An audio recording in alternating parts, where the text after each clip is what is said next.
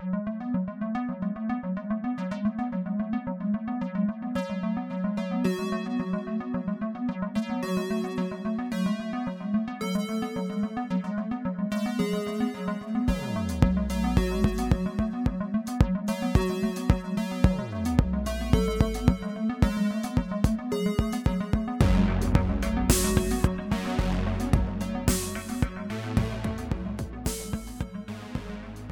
hallo, hallo.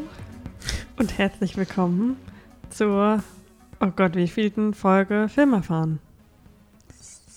28. Zur 28. Folge Film erfahren. Mensch, das hat aber eine Weile gedauert, bis wir die Folge, neue Folge aufgenommen haben, ha? Ja, ich glaube, wir sind ein bisschen, was Filme angeht, im Quarantäne-Blues. Mhm. Und irgendwie, weiß nicht, wie es dir da geht, aber ich bei mir ist gerade irgendwie so ein bisschen so ein Durchhänger, dass es mir schon fehlt, so im Kino so einen Film komplett meine Aufmerksamkeit zu geben, das daheim einfach nicht so, wo wir ja letztes Mal schon so ein bisschen drüber geredet haben. Und deswegen ist das irgendwie gerade, schauen wir, glaube ich, sehr viel mehr Serien oder so, weil das dann mehr dahin plätschern kann oder man fühlt sich nicht ganz so schlecht, wenn man dem nicht die ganze Aufmerksamkeit gibt. Also ich schenke allem, was ich schaue, immer 100% meiner Das Aufmerksamkeit. sehe ich. Nein, äh, ja, hast recht. Das stimmt schon. Man ist in so einem Loch. Ich habe auch eine Hose an. Also es ist zwar Quarantäne-Tag 68. Ich habe seit dem ersten Quarantänetag keine Jeans mehr getragen. Das sind alles nur so Athleisure-Wear. Sagt man das so, Leisure Wear. Athleisure ist so Activewear meets Jogginghose. Ich muss mir so eine Jaggings kaufen, wenn ich dann wieder ins Büro gehe. Mhm. Dass ich dann ähm, Business Casual on the outside, but just casual in the inside. Ich habe auch so einen, es gab, gibt auch jetzt so einen neuen deutschen Netflix-Film, Betonrausch. Ja. Und da habe ich einen Poster für angeschaut. Mhm. Und ich war sehr verwirrt, was für eine Hose die Frau trug auf diesem Poster. Ich versuche es gerade zu finden. Auf IMDb haben sie ein anderes Poster. Das ist der Film mit Frederik Lau. Ja, das muss ich dir jetzt ganz kurz zeigen. Jetzt kommt der spannende Part für unsere Zuhörer. Da, das Titelbild. Was hat sie da für eine Hose an? Was, das ist keine Jeans, aber auch nicht so richtig eine Anzugshose. Sieht aus wie so eine Leggings. Vielleicht hat sie eine Leggings an. Ja, aber das passt halt nicht zum restlichen Vibe so. Ich kann es dir nicht sagen. Vielleicht ist es Aber- einfach so eine Stoffhose, die zu sehr retuschiert ist oder so. Das ist auch irgendwie komisch. Ja. Also ich kann mir nicht vorstellen, dass jemand im Echtleben sowas trägt und nicht, dass man die ganze Zeit da nicht irgendwie Schwitzflecken hat oder so. Naja. Ja, Quarantäne. Ihr seht, ne? wir, sind am Spiralen. ja, du hast schon gesagt, man, man schaut viel. Also wir haben auch viel geschaut tatsächlich. Ja, jetzt war auch jetzt eine Weile her. Eine Weile her. Wir haben aber auch echt sehr viele Filme geschaut. Ähm, natürlich auch sehr viel Serienzeug, was wir momentan Sehr gucken. viele Fail-Compilations. Das ist irgendwie, äh, das bringt uns gerade zusammen Mhm. und bringt uns ein bisschen Freude. Oder wie ich man kann so mir schön das immer sagt, anschauen. Also die schöne deutsche Schadenfreude. Das ist mein, ich will auch nicht mal sagen Guilty Pleasure, das ist einfach mein Pleasure. Ich weiß, Schon du hast immer. mich jetzt eher so ein bisschen indoktriniert. Ich habe dich so auf die dunkle Seite gebracht Mhm. über, über das. Wo, jetzt, wo ich Workout-Fails entdeckt habe, bin Mhm. ich in. Hm. Ja, da- das ist eine ganz neue Welt da draußen, die du noch nicht kennst. Ja. Von Compilations. ähm, ja, nee, sonst, äh, was soll schon groß passiert? Also, Kinos sind immer noch zu, World is still shit. Aber wir sind hier, um über coole Sachen zu sprechen, glaube ich. Richtig. Wir haben nämlich jede Menge geschaut. Äh, ziemlich viel, das meiste sehr alt, würde ich jetzt mal behaupten. Mhm. Einen aktuellen Titel und, ah nee, zwei aktuelle Titel sogar. Mhm. Sollen wir aber einfach mal chronologisch in der Reihenfolge, wie, sie, wie wir sie geschaut haben, beginnen? Oder? Ja, von mir aus. Okay, das erste war nämlich eine, ähm, ein Film, den du schauen wolltest. Mhm. The Host Hm. von Bong Joon-ho. Das ist richtig, ja. Erzähl du doch ein bisschen darüber, wenn. Ja, wir haben uns ja die Quarantänezeit zur Gute geführt, um Quarantäne, das ist kein Wort, ich weiß, äh, Quarantäne-relevante Filme zu schauen und Outbreak-Filme oder Pandemic-Filme und haben ja mit dem großen Covid-19-Film ähm, Contagion. Contagion, ich habe den Namen gerade kurz vergessen, angefangen. Was hatten wir doch letztens auch so einen Outbreak-Film wieder geschaut, danach noch irgendwie, oder nicht? Le auch letztes Mal besprochen, ich bin mir jetzt nicht mehr sicher. Bird Box. Bird Box, genau. Und äh, machen nach und nach irgendwie so eine Strichliste, ähm, aber arbeiten wir ab und ich wollte The Host schon immer schauen, aber ne, wenn es einem noch so gut geht und man auch ins Kino gehen kann und irgendwie in dem Luxus äh, von Netflix und sowas hat sich das nie ergeben und dann hatte ich gesehen, dass der, ich glaube, ich habe mal gehört, man kann den sogar auf YouTube kostenlos schauen. Ja, aber er war jetzt in diesem Aber- Fall sogar auf Sky Ticket. Genau, war auf Sky Ticket. Und äh, genau, dann dachte ich mir, passend zur Stimmung im Moment, schauen wir doch mal diesen Film an und habe dich gezwungen, ihn mit mir zu schauen. Er ist von, ist ja schon aus 2006. 2006, genau. Und äh, ja, jetzt nachdem wir Burning geschaut haben und natürlich Parasite so große Wellen geschlagen hat, äh, versuchen wir auch immer wieder mal unseren äh, naiven, eingeschränkten Horizont zu erweitern. Und ähm, ich habe schon öfter mal von dem Film gehört und auch nur Gutes oder, oder viel Gutes und äh, wollte dem jetzt mal auf den Grund gehen und deswegen, lange Rede, kurzer Sinn, haben wir den Film geschaut. Ich fand ihn sehr gut. Ich fand das sehr interessant, diese Art von Outbreak, die da, sage ich mal, passiert. Die hat natürlich, die ist im Prinzip abhängig von der ähm, Datum, also beziehungsweise ist nicht so gut gealtert, was jetzt CGI angeht oder sowas. Ähm, es gibt ein Movie-Monster, sage ich mal, was sehr beeindruckende Szenen bietet. Also ich finde diese Anfangssequenz auf dem Strand, äh, was heißt, wie, wie nennt man Das das? so an, so an einem. der, an einem River, so an der Strand, also Strandpromenade an einem Fluss halt, keine Ahnung, wie man das nennt. Ähm, fand ich sehr gut. Ähm, es geht im Prinzip, also ganz kurz, es geht darum, es ist so eine Mini-Einleitung am Anfang, irgendwie die ersten zwei Minuten, die erklären, wie so ein Monster, entste- wie das Monster entsteht, ist einfach nur, dass in der, ich glaube in der Beerdigungs, wie sagt man das denn? Krematorium. wow, okay. Liest doch noch Bücher in der Quarantäne oder was? ja, in einem, ja, Krematorium. okay. Brich's mir nach, Lennart. in einer Leichenhalle sch schüttet. Äh, äh, Naja, es, ist, es sieht eher aus, als wäre es so eine Forschungseinrichtung von Amerikanern. ach stimmt, das wird ja auch gesagt. Ja, Sorry, also ich es hat sehr gerade. politische Implikationen. Genau, dieses Krematorium. Äh, und da werden halt ganz viele Medikamente in den Abschluss einfach geschüttet. Ähm, Es wird super schön dargestellt in so einer kleinen Montage, wo dann die Kamera über 500 Flaschen sozusagen zur Seite wegfährt äh, und äh, Dampf aus dem, aus dem Abfluss kommt, aber der Assistent immer weiter reinkippen soll. Und dann entsteht sozusagen ein Monster in der Kanalisation im Fluss, sage ich jetzt mal. Und dieses, um die Brücke zu schlagen zu dieser Anfangssequenz, die ich jetzt gerade angesprochen habe, ähm, äh, so kommt dieses Monster da zustande.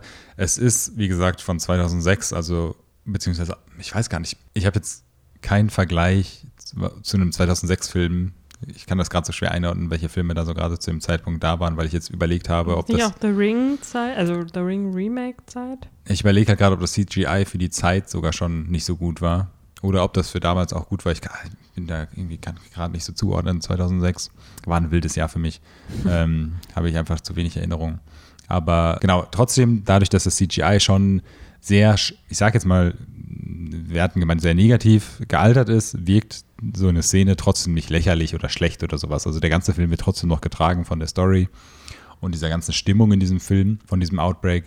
Und ähm, ich finde diese Beziehung zwischen dem Vater, der, ja, ich weiß den Schauspielernamen, ich kann es da nachschauen, aber der auch bei Parasite den Vater gespielt hat, ähm, und seiner Tochter und die Entwicklung von der Familie sozusagen, also es geht wieder auch um eine Familie und die verschiedenen Geschwister. Mm, extrem cool, ähm, Song Kang-ho. Genau, my boy. Und ich habe ihn am Anfang, also man erkennt ihn, er, Frosted Tips. genau, er hat einen super geilen Hairstyle. Er wirkt irgendwie so wie Der auch wirklich so gezielt gewählt wurde, weil der, weil er halt rausstechen muss, damit Ja, ja, die klar, in der genau. Handlung, dass man das auch ein bisschen, weil ja, Ja. Und, aber ich finde es halt so lustig, weil er wirkt dadurch so ein bisschen, als ich das gesehen habe, war ich so, es wirkt so wie, wenn jetzt in Amerika, oder wenn bei, warte, besserer Vergleich, wenn bei Abikalypse 30-Jährige so Abiturschüler spielen oder sowas. Also es wirkt so ganz falsch irgendwie. Aber man gewöhnt sich dran, es ist äh, überhaupt nicht so, dass es irgendwie falsch lächerlich wirkt oder sowas. Ähm, es, ja, macht es hat trotzdem alles gepasst. Also auch dadurch, dass er teilweise in Anführungsstrichen schlecht gealtert ist, hatte ich sehr viel Spaß mit dem Film. Ich fand ihn sehr spannend auch. Ähm, war zwischendurch so ein Tick zu lang.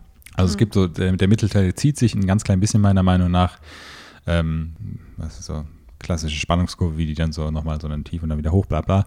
Aber ähm, an sich, ähm, ja, fand ich den Film schon echt gut. Ich weiß nicht, wie hat dir den gefallen? Es war jetzt keiner, den ich ausgewählt habe, deswegen war ich nur so semi interessiert.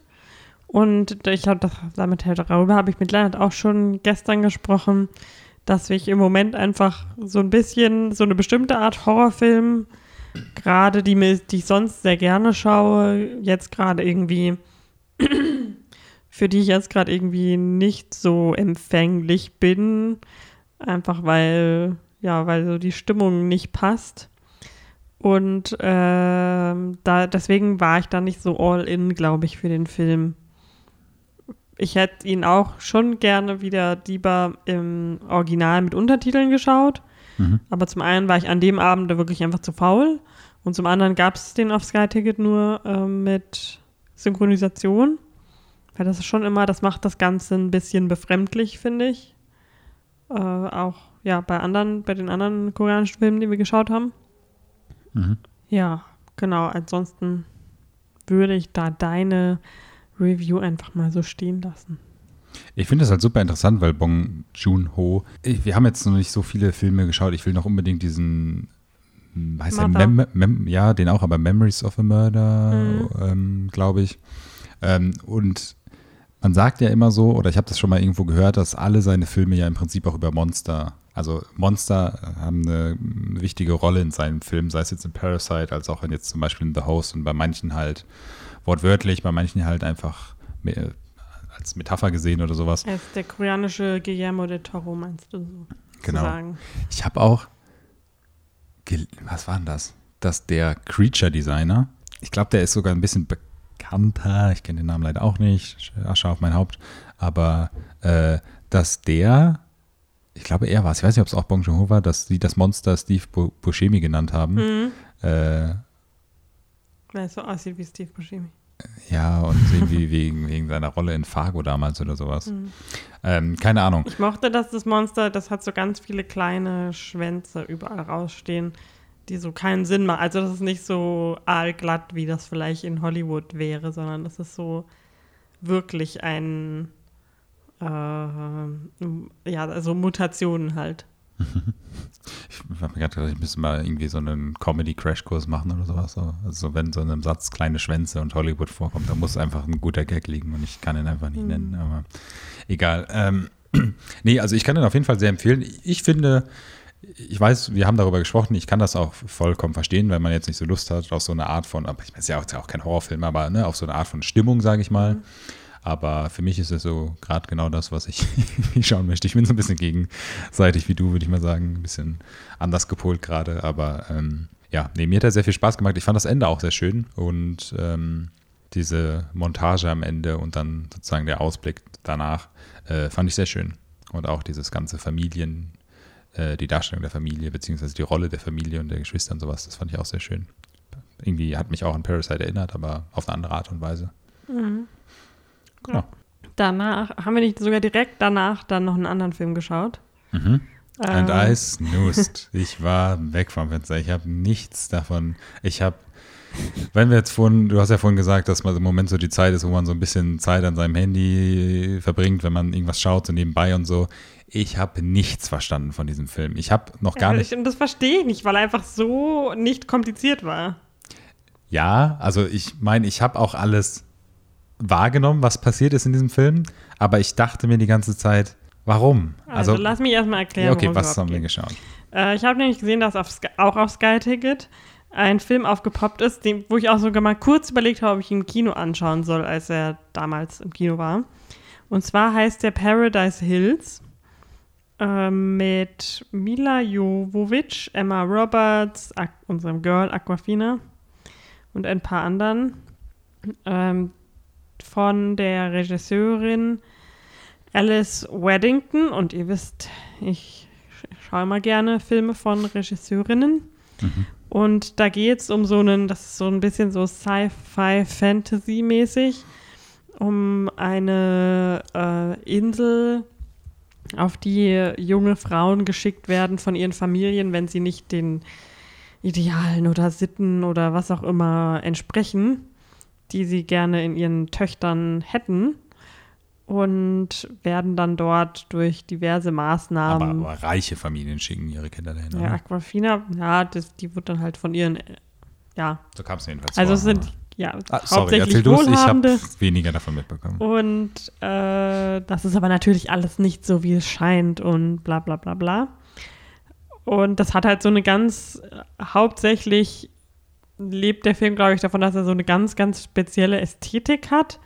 Also Mhm. ganz viele Kostüme, die sehr ausgefallen sind und Frisuren beziehungsweise Perücken, die man wieder sehr offensichtlich erkennt. Und ähm, die Kulisse mega durchdesignt ist und alles so sehr, ja, so einen bestimmten Look hat. Und das dann halt alles so, so einen dystopischen Turn nimmt. War im Prinzip alle ziemlich vorhersehbar und so. Und die Geschichte, deswegen verstehe ich nicht so ganz, was du meinst, wenn du sagst, du verstehst nicht, weil das halt relativ, ja, das äh, ist, wie man sich das vorstellt. Die, ich bin Ja, kein. naja, ich, was mich verwirrt hat, das geht jetzt noch so ein bisschen in, die, in den Inhalt vom Film rein, war sozusagen dieser Aspekt, dass die Hauptfigur von Emma Roberts, whatever her name was, Uma. Uma, genau, ähm, dass die da so ähm, gebrainwashed wurde, einen Typen zu lieben. War das sozusagen auch von der Familie? Oder, also das habe ich nicht so ganz verstanden. Du meinst die Szene, mit der es anfängt quasi. Ne, die Szene, mit der es anfängt, ist ja das Foreshadowing. Das ist Mhm. ja das, was dann am Ende passiert.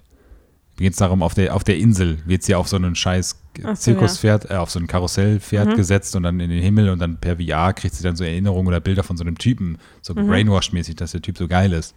Und habe ich nicht verstanden, kam das von der Familie, weil sie den heiraten soll und die Familie will, dass sie ihre Meinung ändert, weil sie ja eigentlich einen Lover Ja. hat? War das so? Okay. Ja. Ja, aber ich. Okay, ja. Ähm, und im Endeffekt ist das dann auch ja alles egal eigentlich, Hm. wenn man weiß, wie es ausgeht. Aber ja, ich fand das halt, also ich habe mir dann auch so ein paar Reviews und so auf Letterboxd durchgelesen und von, auch von Leuten, die zum Beispiel bei Screenings waren, wo die Regisseurin dann da war und so. Und ich glaube, es gibt schon echt viele, denen so ein Style einfach gefällt. Ich fand es auch super interessant. Ich schaue mir auch gerne halt außergewöhnliche Kostüme und Kulissen an und allein das halt, das sieht man halt auf dem Poster und so schon sehr. Das hat mich auch daran so gereizt. Ich glaube, wenn das nicht so poppig und grell wäre, dann hätte ich den nicht unbedingt angeschaut. Aber es ist schon, ja, deswegen fand ich ihn schon ganz sehenswert. Wie gesagt, die Geschichte ist dann nicht so was Außergewöhnliches, aber es ist halt auch äh, komplett female-centric sozusagen. Es gibt sehr wenige Nebencharaktere, die Männer sind und das ist halt schon jetzt nicht also da, haben halt voll viele so geschrieben, so ich wünschte, ich hätte den, der Film wäre rausgekommen, als ich so Teenager war, weil Mhm. als Teenager hatte ich jetzt auch nicht so den Riesenanspruch an irgendwelche Story, sondern ich hätte den Film halt cool gefunden, einfach weil es coole Charaktere sind, so fesche Mädels und äh, in coolen Kleidern und so und äh, die aber im Endeffekt sich halt wehren und was weiß ich was. Mhm. Und deswegen diesen Aspekt finde ich halt sehr. Das kann ich auch komplett verstehen. Ich Löblich. glaube auch, dass das so als, äh, als Teenage Girl, so Female Empowering, dass das cool ist. Ich, es ist halt auch, es ist halt wirklich, also so doof das immer klingt, aber es ist halt wirklich kein Film, der für mich gemacht wurde. Und es ist einfach so viel an dem Film, was mich einfach, in Anführungsstrichen, einfach gar nicht interessiert. Und ich fand diese Story einfach so belanglos. Also, äh, ne, ich sage nicht, dass der Film schlecht ist oder sowas. Meiner Meinung nach schon ein bisschen. Aber es ist für mich einfach so, Aber inwieweit fandest du die Story denn belanglos? Ich fand, es wirkte halt so ein bisschen. Also zum einen finde ich es, wie das schon, am- ich glaube, du hast am Anfang ja schon gesagt, diese, diese Vorhersehbarkeit. Das Mysterium wird quasi sofort gelöst. Diese Brücke zum, zu der Art, wie sie escapen werden, Stichwort Foreshadowing und, und Vorhersehbarkeit, ist quasi noch vor dem ersten, also im ersten Drittel schon gegeben. Und irgendwie hatte ich so, es war null Spannung für mich. Ich fand dann dadurch, dass ich die Uma Und ihre zwei, ich sage jetzt mal zwei Freundinnen, die ähm, Aquafina und Chloe und You. wie heißt die andere Schauspielerin nochmal? Also nicht Aquafina, die Danielle McDonald. Genau, dass die auch irgendwie ganz schlecht geschriebene Rollen hatten. Also die haben einen so gar nicht interessiert. Ich fand das super schade irgendwie, also meine Meinung, wie Aquafina auch. Also die hat ja gar nichts gemacht in dem Film. Die hat Aber einen, die waren halt auch nur Nebencharaktere. ja, schon klar, aber ich habe mir da einfach auch, vielleicht habe ich mir auch einfach mehr erwartet. Ich finde dann halt, ich, ich habe auch einfach nicht dieses, dieses Interesse an diesen Kostümsachen oder sowas. Ich finde, ich verstehe das vollkommen. Also diese Sets und sowas, die waren bis ins kleinste Detail schön ausgebaut. Das sehe ich auch so. Aber diese Costume Choices und sowas dann immer fand ich ihn so ein bisschen over the top, dann mit Aquafina und ihren Headphones da und so. Das war so, das wirkt so okay. Und auch diese Rolle dann von der Leiterin beziehungsweise dem Villain der Insel dann, das ging dann halt auch so ein bisschen irgendwie, weiß ich nicht, ich, keine Ahnung. Es war, auf, hat mich auf dem schlechten Fuß erwischt, der Film. Das merke ich schon. Ja. Also ich finde, äh, wie gesagt, Aber wa- sorry. Fandst du nicht, dass es irgendwie so. Für mich wirkt das irgendwie so wie die Definition von, wie sagt man, Style over Substance. na, da gibt es, finde ich, extremere Beispiele. Ja. Also das war, wie gesagt, ich sage ja auch nicht, dass es jetzt für, keine Ahnung, jeden, ich will nur im Moment irgendwie positiv bleiben und Nein, es ist ja auch, es ist auch vollkommen okay. Ich verstehe auch, wie gesagt, die Punkte, die du nennst. Ich weiß nicht, ich. wenn ihr irgendwie, keine Ahnung, kleine Schwestern habt, die jetzt im Teenie-Alter sind oder ähm, Cousinen, was weiß ich was, dann äh, fände ich das irgendwie einen coolen Film mit denen zu schauen, zum Beispiel. Hm. Und würde mich irgendwie Das ist so ein bisschen märchenhaft halt auch. mit der. Message auch fühlen, die es am Ende ausdrückt. Es geht nicht darum, am Ende einen Mann zu finden oder so. Es gibt sogar irgendwie, es gibt sogar homosexuelle Untertöne. Es ist alles irgendwie, äh, ja. Und es gibt so, geht so die Message, dass du, du dich nicht verändern musst, Mhm. sondern also, ja. Nein, es das ist ja auch was Positives, der Film. Der Film will ja nichts Böses. Äh, alles ist auch okay. Wir können. Und das ist von einer weiblichen Regisseurin, deswegen. Ja, das ist unterstützenswert. Das ist einfach nur nicht mein Skill. Es tut mir leid. Ich hätte ihn ja auch jetzt gerne mehr gemocht und mehr gelobt, aber ich muss ja die Wahrheit sagen. Lass uns doch zu einem sehr viel interessanter, also wo ich gerne mehr drüber reden möchte, einem Film kommen. Film, okay, ja, was denn? An der Dokumentation, In der Dokumentation, ja. die wir geschaut haben. Mhm. Weil nachdem äh, wir Tiger King fertig geschaut haben und ich da ja irgendwie so ein bisschen ein schlechtes Gefühl in der Magengruppe hatte mit diesem, gan- dieser ganzen Serie, weil mir das nicht so gefallen hat, wie wenig so ein bisschen drauf eingegangen wurde, was für schlechte Menschen das einfach sind für den Umgang mit den Tieren. Also Mhm.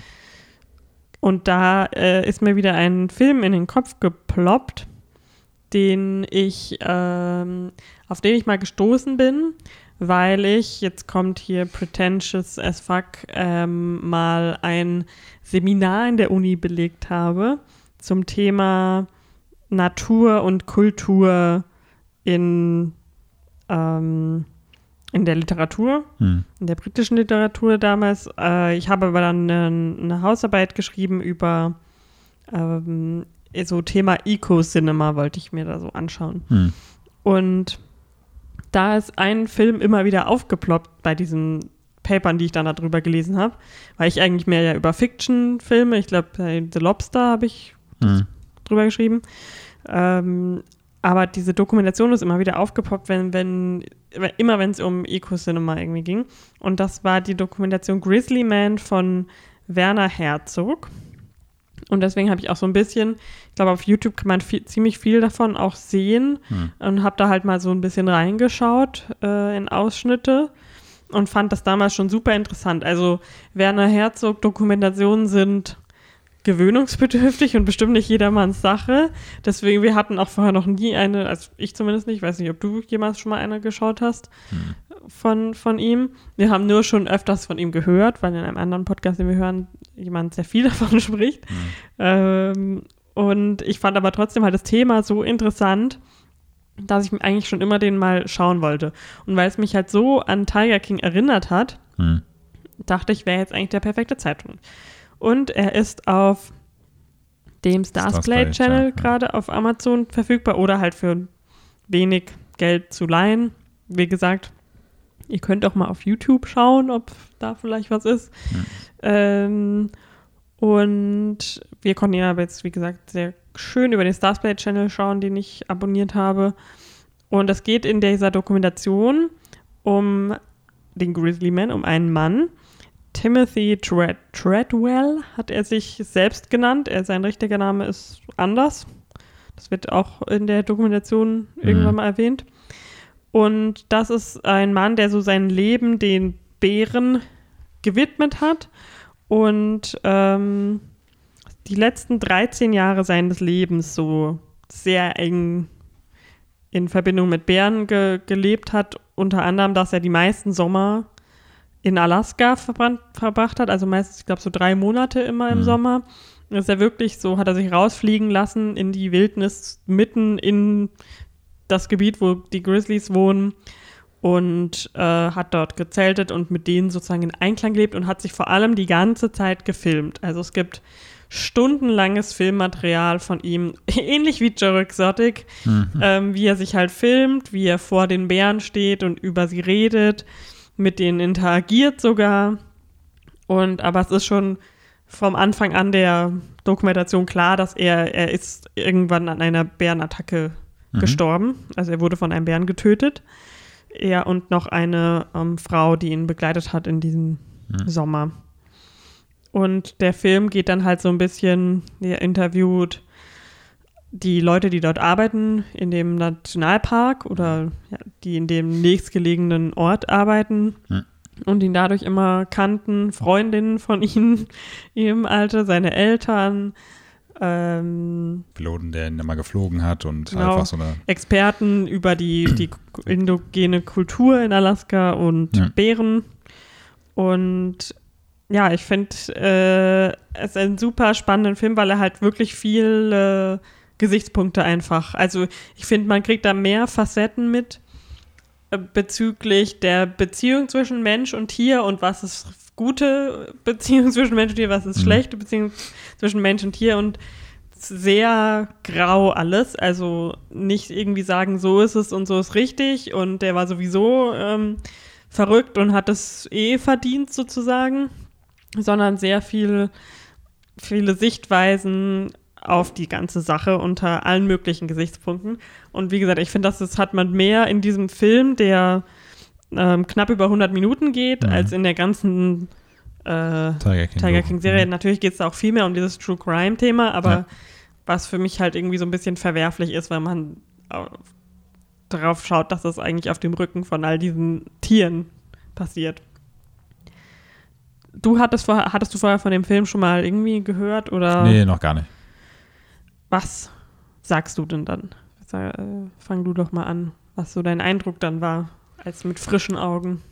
Ähm, ich bin mir nicht sicher, ob ich jemals einen Werner Herzog-Film gesehen habe, auch. Also nicht eine Dokumentation, sondern einen Film. Ähm, aber man muss dazu sagen, dass Werner Herzog auch eine Art von Charakter ist, Mhm. die in diesem Film sehr stark wieder gespiegelt wird. Also er ist der Narr Narrator, also der, der Sprecher vom Film.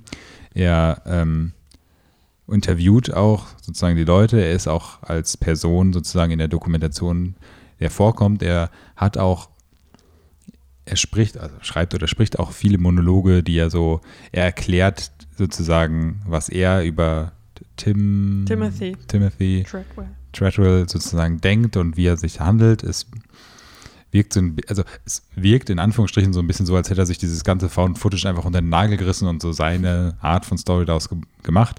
Man muss aber dazu sagen, äh, die Dokumentation ist wirklich grandios gemacht. Also es ist quasi so die Definition, also jetzt überspitzt gesagt, keine Sorge an die, die Horror nicht mögen, aber es ist quasi überspitzt gesagt die Perfektion von Found Footage Horror.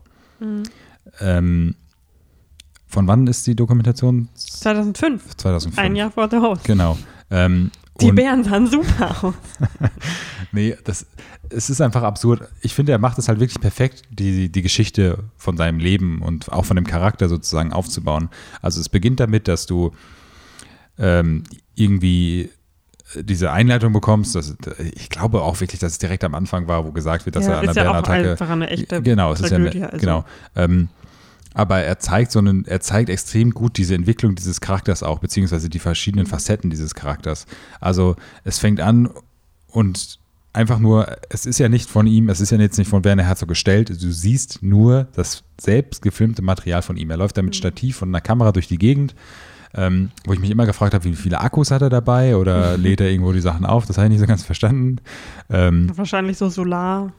Keine ja, Ahnung. wahrscheinlich, keine Ahnung. Aber ähm, er, ähm, also nur durch das von Footage-Material bekommst du sozusagen Einblick auf den Charakter. Das, was Werner Herzog dazu sagt, trägt so ein bisschen dazu bei und ne, was er sozusagen aussieht, was aussucht, was du siehst. Ähm, aber ich finde halt, er macht das schon richtig clever, was er dir zuerst von dem Charakter zeigt. Also es ist jetzt nicht nichts komplett chronologisch. Ich sage jetzt mal so, dieses, der, der, der große Vorfall ist auch am Anfang Thema, aber ähm, in der Dokumentation selber ist das natürlich so das Ende, ähm, die letzten, der letzte Abschnitt seines Lebens, sage ich mal. Ähm, aber ich fand das so fesselnd, äh, dass du mit der Zeit ganz andere Sachen von dem Charakter erfährst. Also was der für den Hintergrund hat, was auch Drogen angeht, dann äh, was Ja, ich finde, das ist auch so eine Parallele zu Tiger King, so dieses, Ja, dass ja. die Tiere irgendwie so als ähm, Ausweg Mhm. aus einer schlechten Situation oder ähm, ja, Suchtverhalten ja, oder so genutzt werden, aber dann natürlich, also ja, halt klar. einfach ben trotzdem benutzt werden. Also das hat trotzdem nichts mit. Ja. Ich finde es halt so interessant, weil du am Anfang, er sieht sich ja, also du sagst ja, es ist ja so, dass er da alle drei, äh, einmal im Jahr, alle drei Monate da sozusagen in Mhm. das Reservoir geht und damit bei die, da campt und die beobachtet, aber er sieht sich ja als Beschützer von den Bären. genau, also Und er er, denkt, er, er äh, denkt ja, er muss da sein, um sie zu beschützen. Mhm. Und so wird er dir sozusagen vorgestellt und denkst halt auch so, okay, er ist irgendwie so ein bisschen, ne, er spinnt ein Mhm. bisschen oder sowas.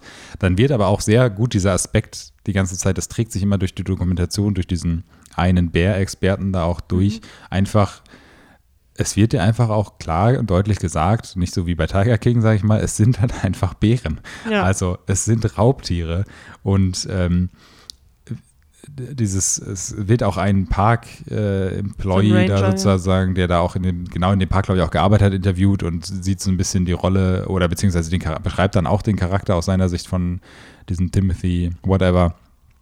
Und äh, ja, es ist einfach, einfach diese reale Person mit dem real gefilmten Material und einfach diese komplette Transparenz in den Charakter, den du Mhm. bekommst. Und Werner Herzog zeigt dann sozusagen auch die Takes, die er sozusagen gedreht hat und Mhm. dann nochmal spricht und nochmal, bis er es perfekt macht und sowas. Und was du da auch über diesen Charakter erfährst, so einfach so Mhm.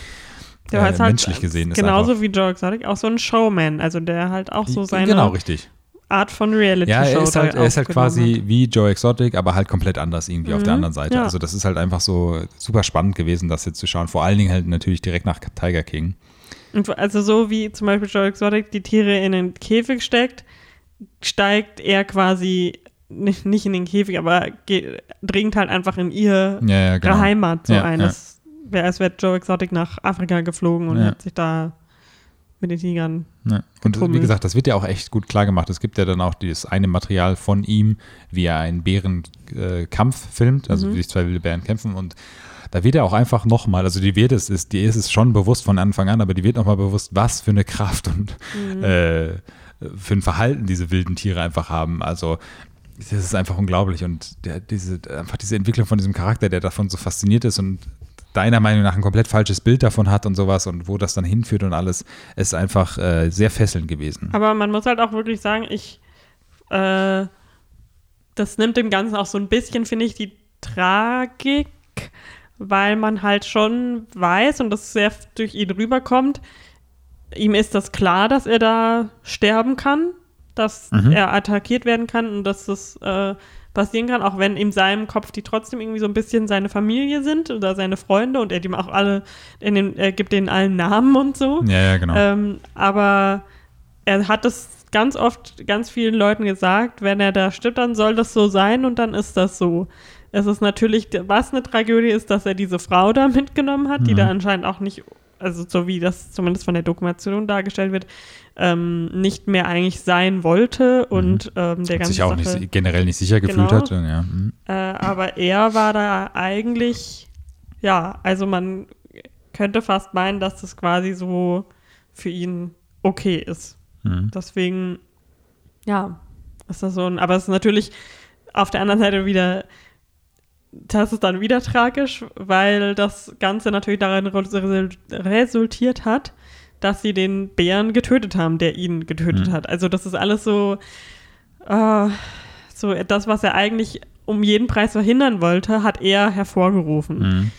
Und das ist halt dann auch, äh, finde ich, besonders interessant, ähm, war, als sie ein, ähm, ich glaube, das war der Experte von dem Museum für Mhm. die, ich weiß nicht genau. Bärenausstellung da. Ja, nee, das war ja eine Ausstellung über ähm, in, Ach, das Alaska äh, oder das ja, Natives. halt die indogenen Ja, ja.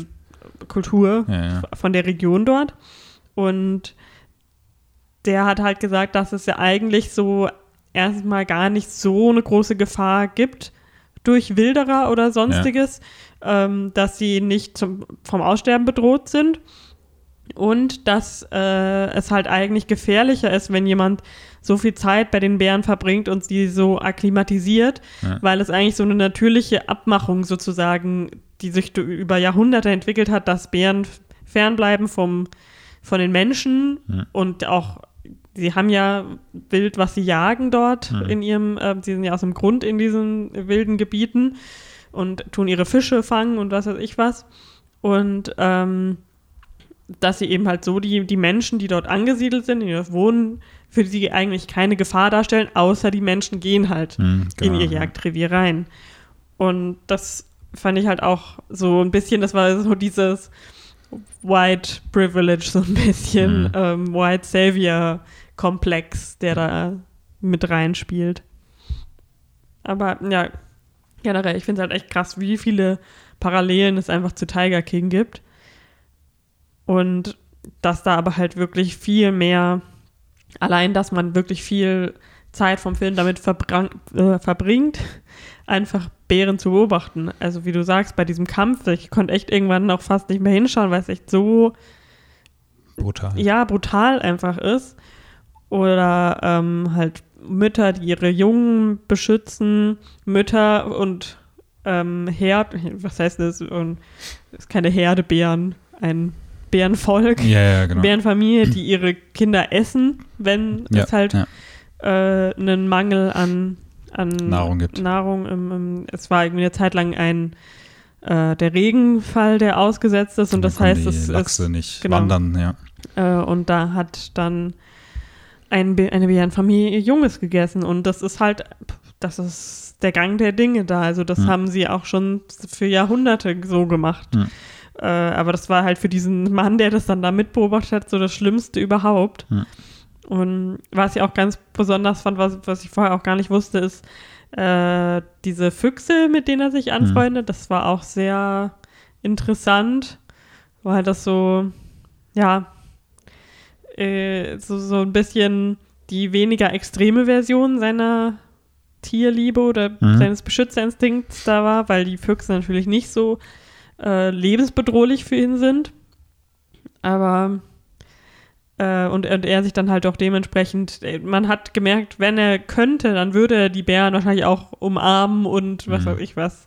Also, Ich finde es halt so faszinierend, weil ich, also ich glaube auch, dass ich ähm, Werner Herzog überhaupt nicht mögen würde als Person selber, aber man muss schon sagen, der schafft das schon extrem gut, weil ich finde auch, man, ich habe von Anfang an bei dieser Dokumentation so dieses Gefühl gehabt, er hat letztendlich, also das ist jetzt nicht, nicht so hart gemeint, wie ich es jetzt sage, aber er hat sozusagen das bekommen, was er verdient, dafür, dass er immer bei den Bären sozusagen in die, in diese Natur von ihnen eindringt.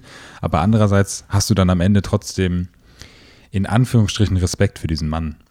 Also einfach diese Beweggründe und das, diese Zerrissenheit in mir selber sozusagen, die dadurch erzeugt wird, war halt einfach extrem groß. Und das macht die Dokumentation auch, glaube ich, so besonders. Ich hatte so ein bisschen, ich hatte ein Problem mit der Dokumentation. Ähm, ich, wir haben kurz, als es in der Dokumentation auch war, darüber gesprochen, glaube ich. Ich fand das so ein bisschen ist, was halt bei anderen Dokumentationen oder ich sage jetzt mal auf Tiger King Niveau wäre das so der Selling Point.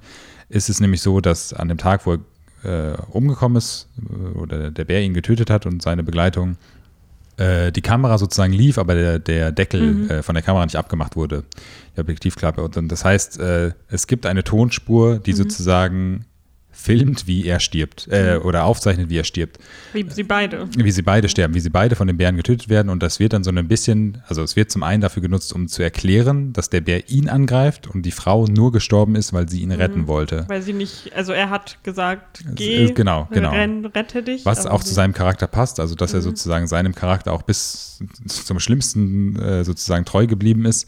Ähm, aber das ist natürlich auch das Tragische, dass sie einfach stirbt, obwohl sie nicht hätte sterben müssen, Mhm. in Anführungsstrichen. Ähm, und da war so ein bisschen, ich finde es gut, also logischer, es wird nicht im Film in der Dokumentation benutzt, diese Tonspur. Ich, das finde ich auch sehr gut. Ähm, hätte- Generell hat sie auch niemand angehört. Genau, es gibt gesagt. halt diese Szene, deswegen habe ich jetzt so ein bisschen über diesen Charakter Werner Herzog gesprochen, wo er sozusagen als Person seine irgendeine Ex-Freundin, also Entschuldigung, jetzt Mhm. nicht Werner, aber eine Freundin von ihm sozusagen interviewt, die dieses Tape sozusagen hat, weil er ihr, weiß nicht, seine Kamera vermacht hat oder sie das halt bekommen hat. Und er hört sich das dann sozusagen an und und befreit sie dann sozusagen von ihrem Schmerz und dann sagt, nein, lösch das, das wird dich dein Leben lang. Und das fand ich so ein bisschen weird dargestellt. Das hat nicht so ganz da reingepasst, fand ich. Ähm, also das war besser davor und danach, wie sie das genutzt haben, um zu erklären, was da eigentlich passiert ist. Es gibt dann auch den, der quasi äh, auch am, am Tatort dann war und dann einfach anhand von dem, was der Bär gemacht hat, erklärt, was passiert ist und sowas. Und das hat mir schon ausgereicht. Also ich habe diese Szene einfach, die finde ich, hat, war so ein bisschen unnötig. Es war trotzdem verständlich und es war auch gut, dass sie dass er das so genutzt hat, wie er es genutzt hat und sozusagen nicht die Tonspur dann noch genommen hat oder angeteasert hat, in Anführungsstrichen. Aber das hat mich so ein bisschen gestört. Das war so ein bisschen so too much. Also es ist ein gutes Gleichgewicht, weil sowohl Werner Herzog als auch dieser Timothy sind zwei sehr große Charaktere, sage ich mal. Und das, aber der Film hat sozusagen Platz für die beide, diese Dokumentation. Ja, Bloß- wobei ich finde, dass er also so mit seinem Voice-Over und so, das ist halt, das hat Charakter, sage ich mal. Mhm. Aber es ist trotzdem zum Großteil super neutral. Also es ist nie so, oh mein Gott, und dann hat er das und das gemacht, sondern es ist immer sehr sachlich und sehr, finde ich, so ein bisschen ähm, Schul-Uni-Projekt-mäßig, aber auf die beste Art und Weise. Also Mhm. es ist halt, man merkt, dass da viel, in jedes einzelne Wort ganz viel ja, ja, Überlegungen reingesteckt Genau. wurde. Ja. und auch halt äh, so Storytelling-mäßig einfach. Genau. Aber ja, macht's, macht's wie wir. Guckt euch nicht die Special-Folge Tiger King an. Mhm. Beziehungsweise also könnt ihr euch angucken, aber schaut auch auf jeden Fall äh, euch diese Dokumentation an. Sie ist sehr empfehlenswert. Ja. Und ähm, ähm, es hat sich auch endlich meine persönliche Queen zu Tiger King geäußert, Whitney Cummings, Hm. in ihrer ähm, vorletzten Podcast-Folge von ihrem Podcast Good for You. Folge Bunker 2 heißt die. Weil es mich lange interessiert hat, weil ich ähm, auch durch sie folge ich schon seit längerem so einem Sanctuary auf äh, Instagram, die Mhm. so alte ähm, oder sage ich mal ausrangierte Zirkusbären und Zirkustiger Hm. äh, aufnehmen. Und das ist halt wirklich so ein Reservat. Also Mhm. das ist sehr weitläufig Hügel, ist mehr so wie halt, ähm, ich wollte jetzt nicht sagen die Kühe auf der Weide, aber halt so sehr, sehr viel weitläufigerer Platz und vor allem kein Besucherverkehr Ja, oder sonst irgendwas, sondern ich habe dann nur gesehen, dass sie einmal halt so als Influencer quasi da ähm, zu Besuch war und dann den, danach bin ich denen dann gefolgt. Und ähm, sie hat dann halt auch so gesagt, weil es einfach natürlich, also das ist so, oh mein Gott, sind das verrückte Leute, weil sie sehen so krass Redneck und ähm, crazy aus und äh, aber so, ja, offensichtlich sind das verrückte Leute, weil sie einfach Tiger, wilde Tiere in Käfigen halten und Tigerbabys töten die ganze Zeit. Und dann, sie geht auch so ein bisschen mehr drauf ein, weil sie sich auch wirklich damit auskennt, dass halt einfach Tiger, die so jung von ihren Müttern ähm, weggenommen werden, können gar nicht so entwickeln, also die sind total gaga dann. Die sind Ja, ja, gestört klar. für den Rest ihres Lebens, Ja. weil das ist so wie ein Menschenbaby. Das kannst du auch nicht von der Mutter so früh trennen und ohne, dass es irgendwie, also vor allem einfach von irgendeiner Mutter. Also es ist ja Mhm. nicht so, dass sie sonst irgendwie, das ist, Ja. die werden ja einfach so weggeschmissen quasi. Mhm. Und ähm, vor allem können die auch nur so in Käfigen gehalten werden, wenn sie so früh äh, von der Mhm. Mutter weggenommen werden. Ansonsten geht das gar nicht, ähm, weil die einfach so ja, wilde Tiere sind. Mhm. Und ähm, Deswegen hört da auf jeden Fall mal rein oder schaut auf ihrem Instagram, da hat sie, glaube ich, so den Chunk, wo sie drüber redet, auch mal Hm. ähm, gepostet. Also ja, das hat mich nur noch mehr daran bestätigt, dass das alles so ein bisschen fishy ist mit diesem ganzen Tiger King-Hype. Ja, ich, ich habe das ja schon gesagt. Ich finde, Tiger King ist halt einfach an, äh, aufgrund der Charaktere für mich fesselnd gewesen. Ich finde es halt natürlich auch schade, dass quasi durch den Hype um Tiger King genau die falschen Leute trotzdem davon profitieren. Also, dass sie jetzt alle ihr Cameo-Account angelegt haben, die auch noch diese ganzen Verbrecher und dafür auch noch hunderte Euros bekommen. Ja. Aber, ähm, ah, naja, ist ja auch, ist ja auch Joker. Müssen wir nicht weiter drüber reden. Ja, aber wie gesagt, wenn euch das so, wenn euch das interessiert und Ja, genau. ich finde, dass jeder sich so ein bisschen vielleicht darüber noch weiter informieren sollte. Ja, ich habe es ja auch, hast mir auch gezeigt, das ist ja auch eine sehr, sehr gute Meinung, die sie da vertritt, beziehungsweise gute und gerechtfertigte Sachen, die sie da äußert. Und sie macht das auch noch witzig. Also es ist nicht so, dass es so preachy ist, deswegen mag ich sie auch. Genau. Ähm, dann lass uns doch mal weitermachen. Mhm. Wir haben einen Film geschaut, den ich unbedingt schauen wollte, weil der schon länger immer wieder empfohlen wurde von einem meiner Lieblings-YouTube-Accounts, Movie Bitches. Mhm. Und es, er war dann auf Sky Ticket, glaube ich, auch. Haben Mhm. wir den geschaut, ne? Welcher Film? The Dressmaker. Ah, ja, ja, ja, ja, genau. Ja, Sky Ticket ist ja, glaube ich, Ähm, momentan.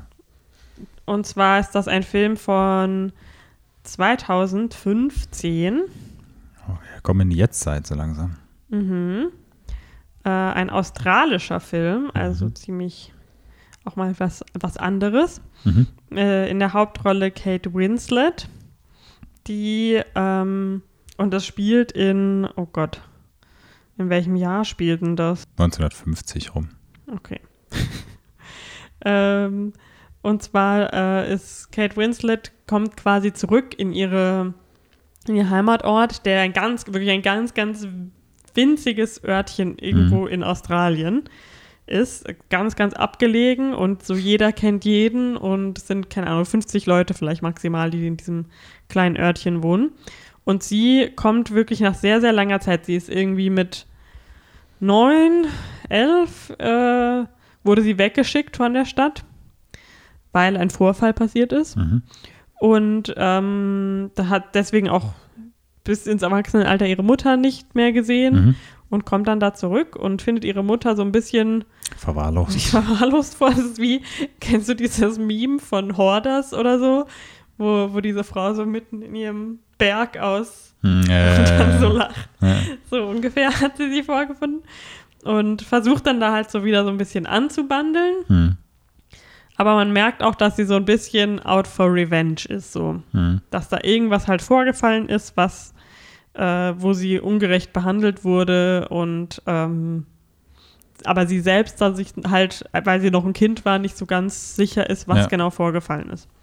Und ah, was auch noch interessant ist, äh, in einer Nebenrolle ist unser unsere Lieblingsschiff ähm, Schiff von Succession Mhm. dabei, weil sie auch, ist auch Australierin, die Schauspielerin. Ja. Ähm, wie heißt sie noch einmal? Sarah Schiff Roy. Snook.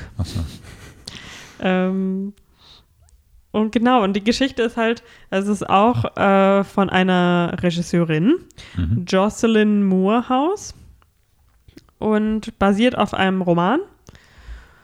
Und, ah ja, und sie ist halt ein Dressmaker, sie, sie macht Kleider und das fängt dann so ein bisschen an, dass sie kommt und so ein bisschen das, den Ort aufrüttelt, weil sie allen Frauen plötzlich wunderschöne Kleider macht und Mhm. plötzlich alle so einen Glow-Up haben und super, also diese Szenen fand ich auch mega witzig, wie sie dann so in ihren mega, also jeder läuft plötzlich tagsüber dann so mit so Ballkleidern nur noch rum Mhm. und hängt da so halt in diesem abgefuckten Ort äh, ab, aber ist so super aufgetakelt. Und ähm, so nach und nach geht es halt so ein bisschen darum, dass dieser Vergangen, die Vergangenheit so ein bisschen aufgearbeitet wird. So ein bisschen, man erfährt mehr, was mit all den Leuten so falsch ist in diesem Ort Mhm. und warum die so sind, wie sie sind.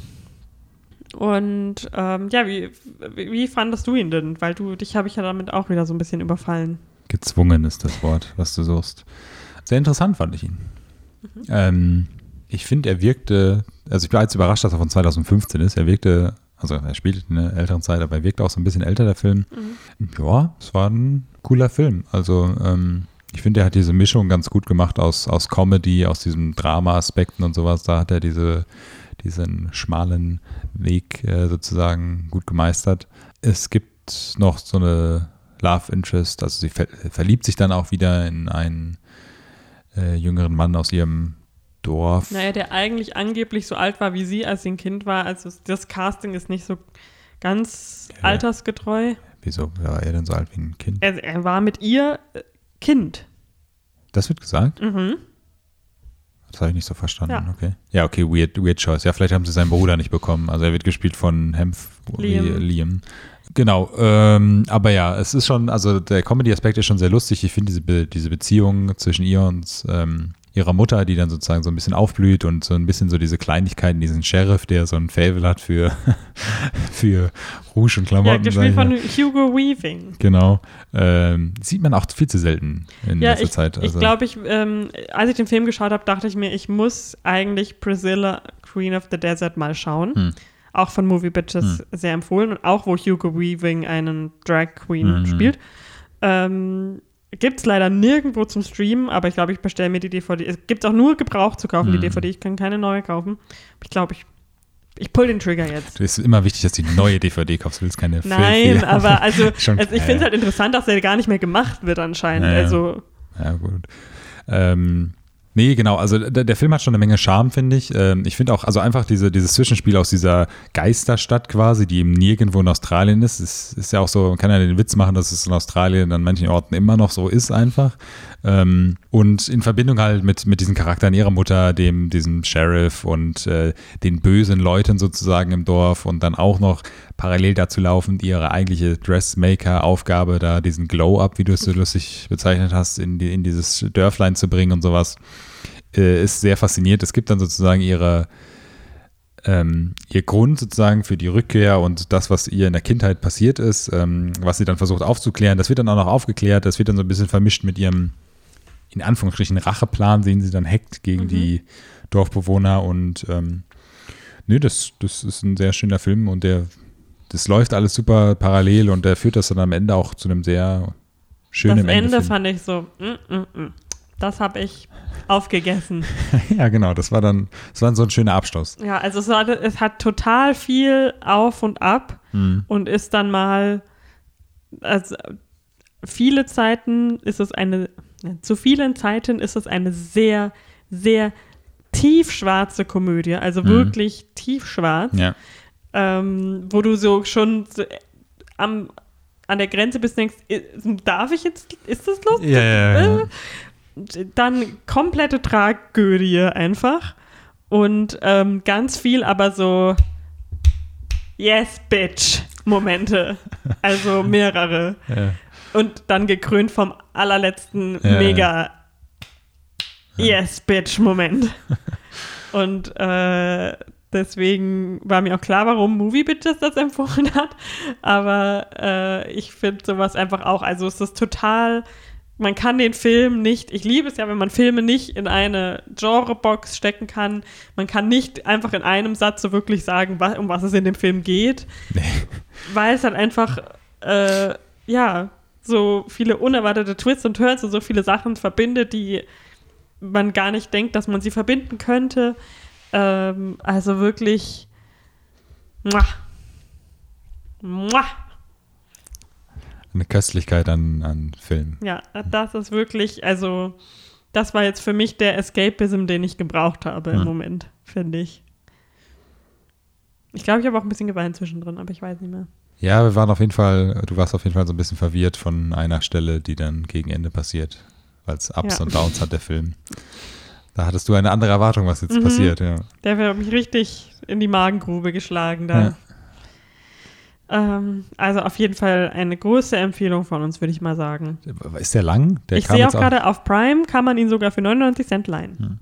Äh, er kam mir nicht so lang vor. Zwei Stunden genau. Ach, zwei doch. Ja, okay, dann ist er. Also, also er mit- kam mir kürzer vor, letztendlich, ja.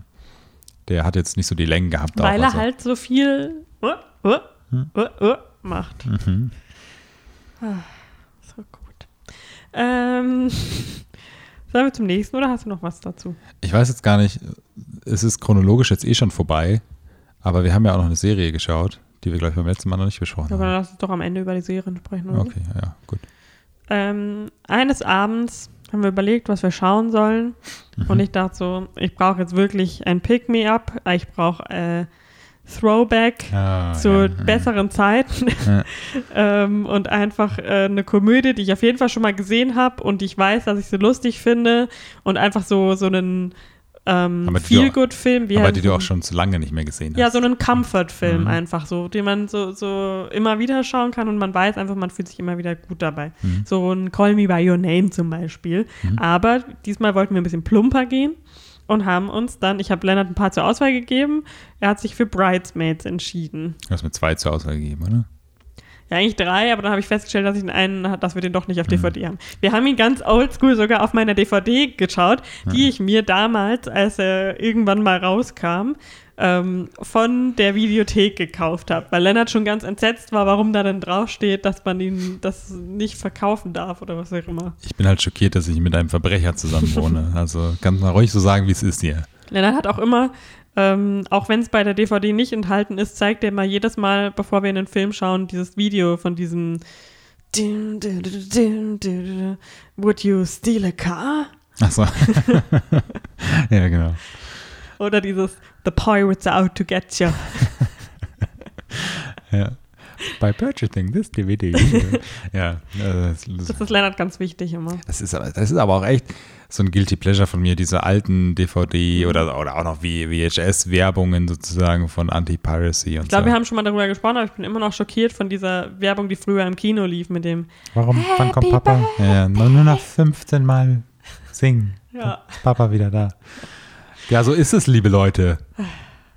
Naja, jedenfalls haben wir dann Bridesmaids geschaut. Genau, wir haben Bridesmaid geschaut. AKA, der, der Brautalarm! AKA the, der, der indirekte Office Remake-Film. Mhm. Ja, wir waren ein bisschen bambuselt, weil uns das vorher noch nie aufgefallen ist, so richtig.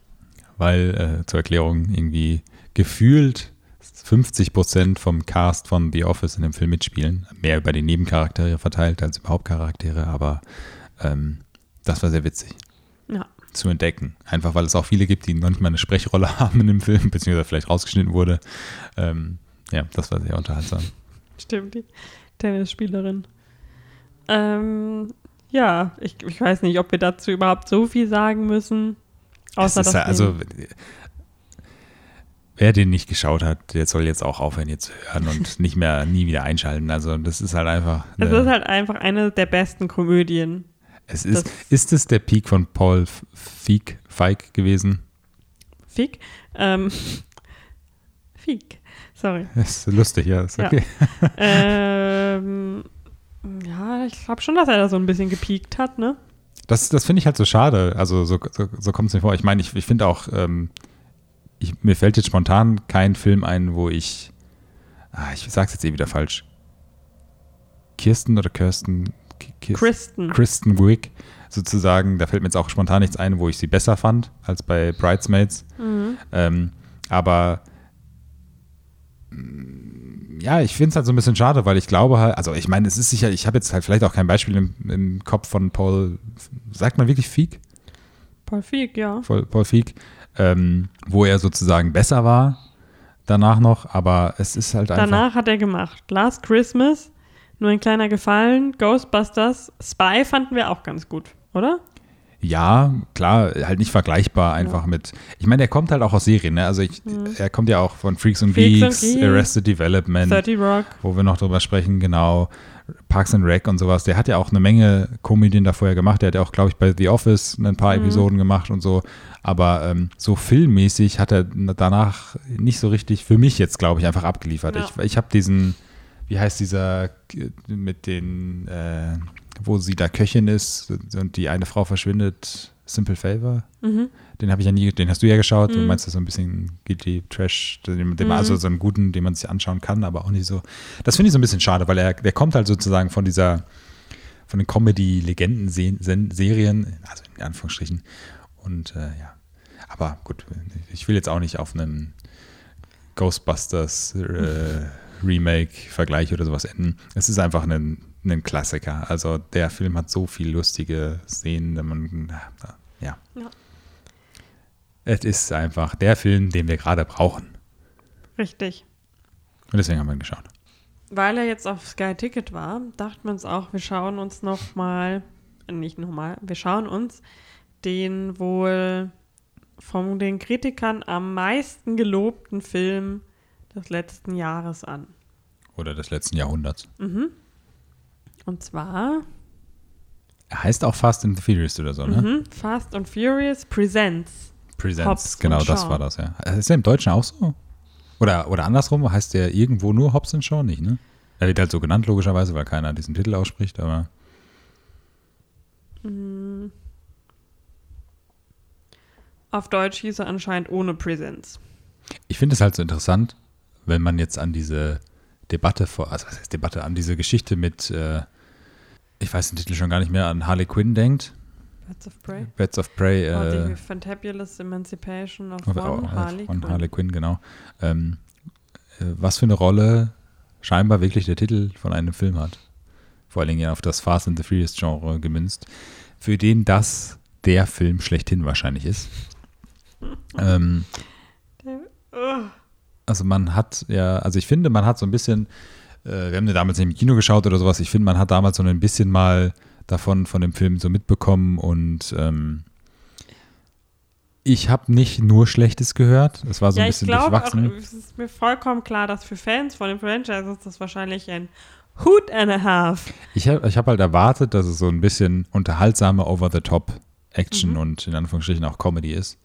Ähm, aber ja, letztendlich, äh, meine, meine kurze Review, dann überlasse ich dir gerne das Wort, war halt, dass es, de, dass dem für mich nicht so war.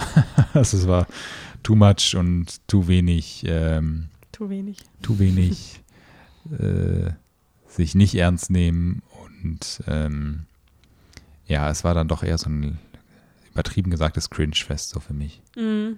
Vielleicht war Ja. ich auch in der falschen Stimmung. Ja, ich Äh. glaube, der Vibe war nicht bei uns nicht ganz da, wo er für so einen Film hätte sein müssen. Hm. Also zumindest hätte ich da noch ein paar Cocktails vertragen können oder sowas. Ja. Das wäre nicht schlecht gewesen. Ja, Aber also ich will ihn jetzt auch gar nicht haten oder sowas. Ne? Ich, an dem anderen Tag hätte ich ihn vielleicht auch gemocht und einfach besser schauen können. Ich kann vollkommen verstehen, dass die Leute mögen. Es ist einfach für mich, hat er mir, der hat mir irgendwie nichts gegeben. Also ich lieb, ich habe ja den letzten Mission Impossible Rogue Nation, äh, weiß gar nicht, ob das der letzte war. Ich komme mit den Titel mittlerweile durcheinander. Aber den fand ich zum Beispiel geil. Das ist einfach ein richtig guter, äh, geil. Das ist ein richtig guter Actionfilm einfach. Der macht Spaß, da ist die Story cool, ist eine, in Anführungsstrichen, ernste Story dahinter. Ähm, The Rock ist halt einfach so ein Comedy-Action-Autor, äh, Actor.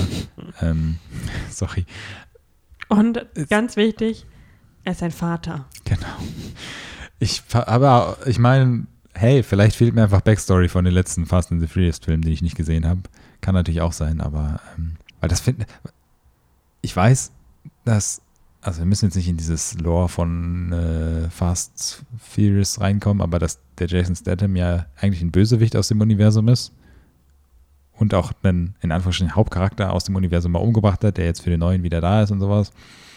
Deswegen verstehe ich auch das nicht so ganz, warum, also wie sie es geschafft haben, in Anführungsstrichen, den jetzt als nicht Bad Guy halt zu etablieren. Ähm, aber naja, hey. Also, ich habe keine Ahnung von irgendwelchen Fast and the Furious Filmen. Hast du gar keinen geschaut? Ich glaube, als ich jung war, äh, habe ich irgendwann mal diesen Tokyo Drift geschaut, okay. aber kann dir auch nicht mehr sagen. Mhm. Ich dachte auch, ich wusste ganz lange nicht den Unterschied zwischen Fast and the Furious und Need for Speed. Weil Need for Speed habe ich gespielt. Manchmal auf der PlayStation 2. Ja. Ähm, ja, aber ich, äh, ja, ich check äh, das nicht so richtig. Also ich verstehe total den Appeal davon und dass das äh, eine große Fangemeinde hat, verstehe ich auch total, weil das halt so einen Kultstatus mittlerweile hat. Und ist ja auch fein, nicht mein Ding, aber jedem das seine.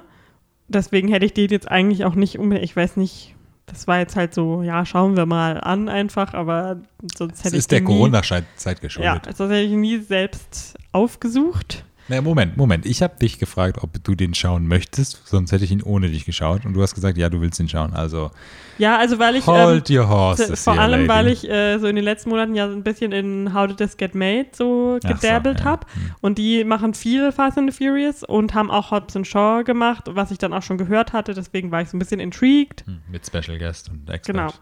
Und ähm, deswegen, das kann ich auch nur jedem empfehlen. Das war eigentlich das Tollste, was der Film mir beschert hat, ist, dass ich die du Folge dann nochmal gehört Hm. habe und natürlich mehr jetzt gecheckt habe. Und ähm, wieder auf eine alte Folge von How Did This Get Made gestoßen bin, die ich dir auch schon mal gezeigt habe, Hm. wo sie über Cellular geredet haben. Ein Film auch mit Jason Statham, ähm, der irgendwie in L.A. spielt. Ach so, ja. Ja, ja, ja. Und sie machen so ein richtig geiles Comedy-Bit daraus, Hm. wo sie so einen L.A. Jason Statham, Statham ich kann den Namen nicht machen, Statham. Statham machen, ähm, weil da ist Ike Barinholtz zu Gast und der macht das, also ich versuche es gar nicht erst nachzumachen, weil ich es nicht hinkriegen würde, aber ähm, das ist jetzt auch ein sehr Deep Cut.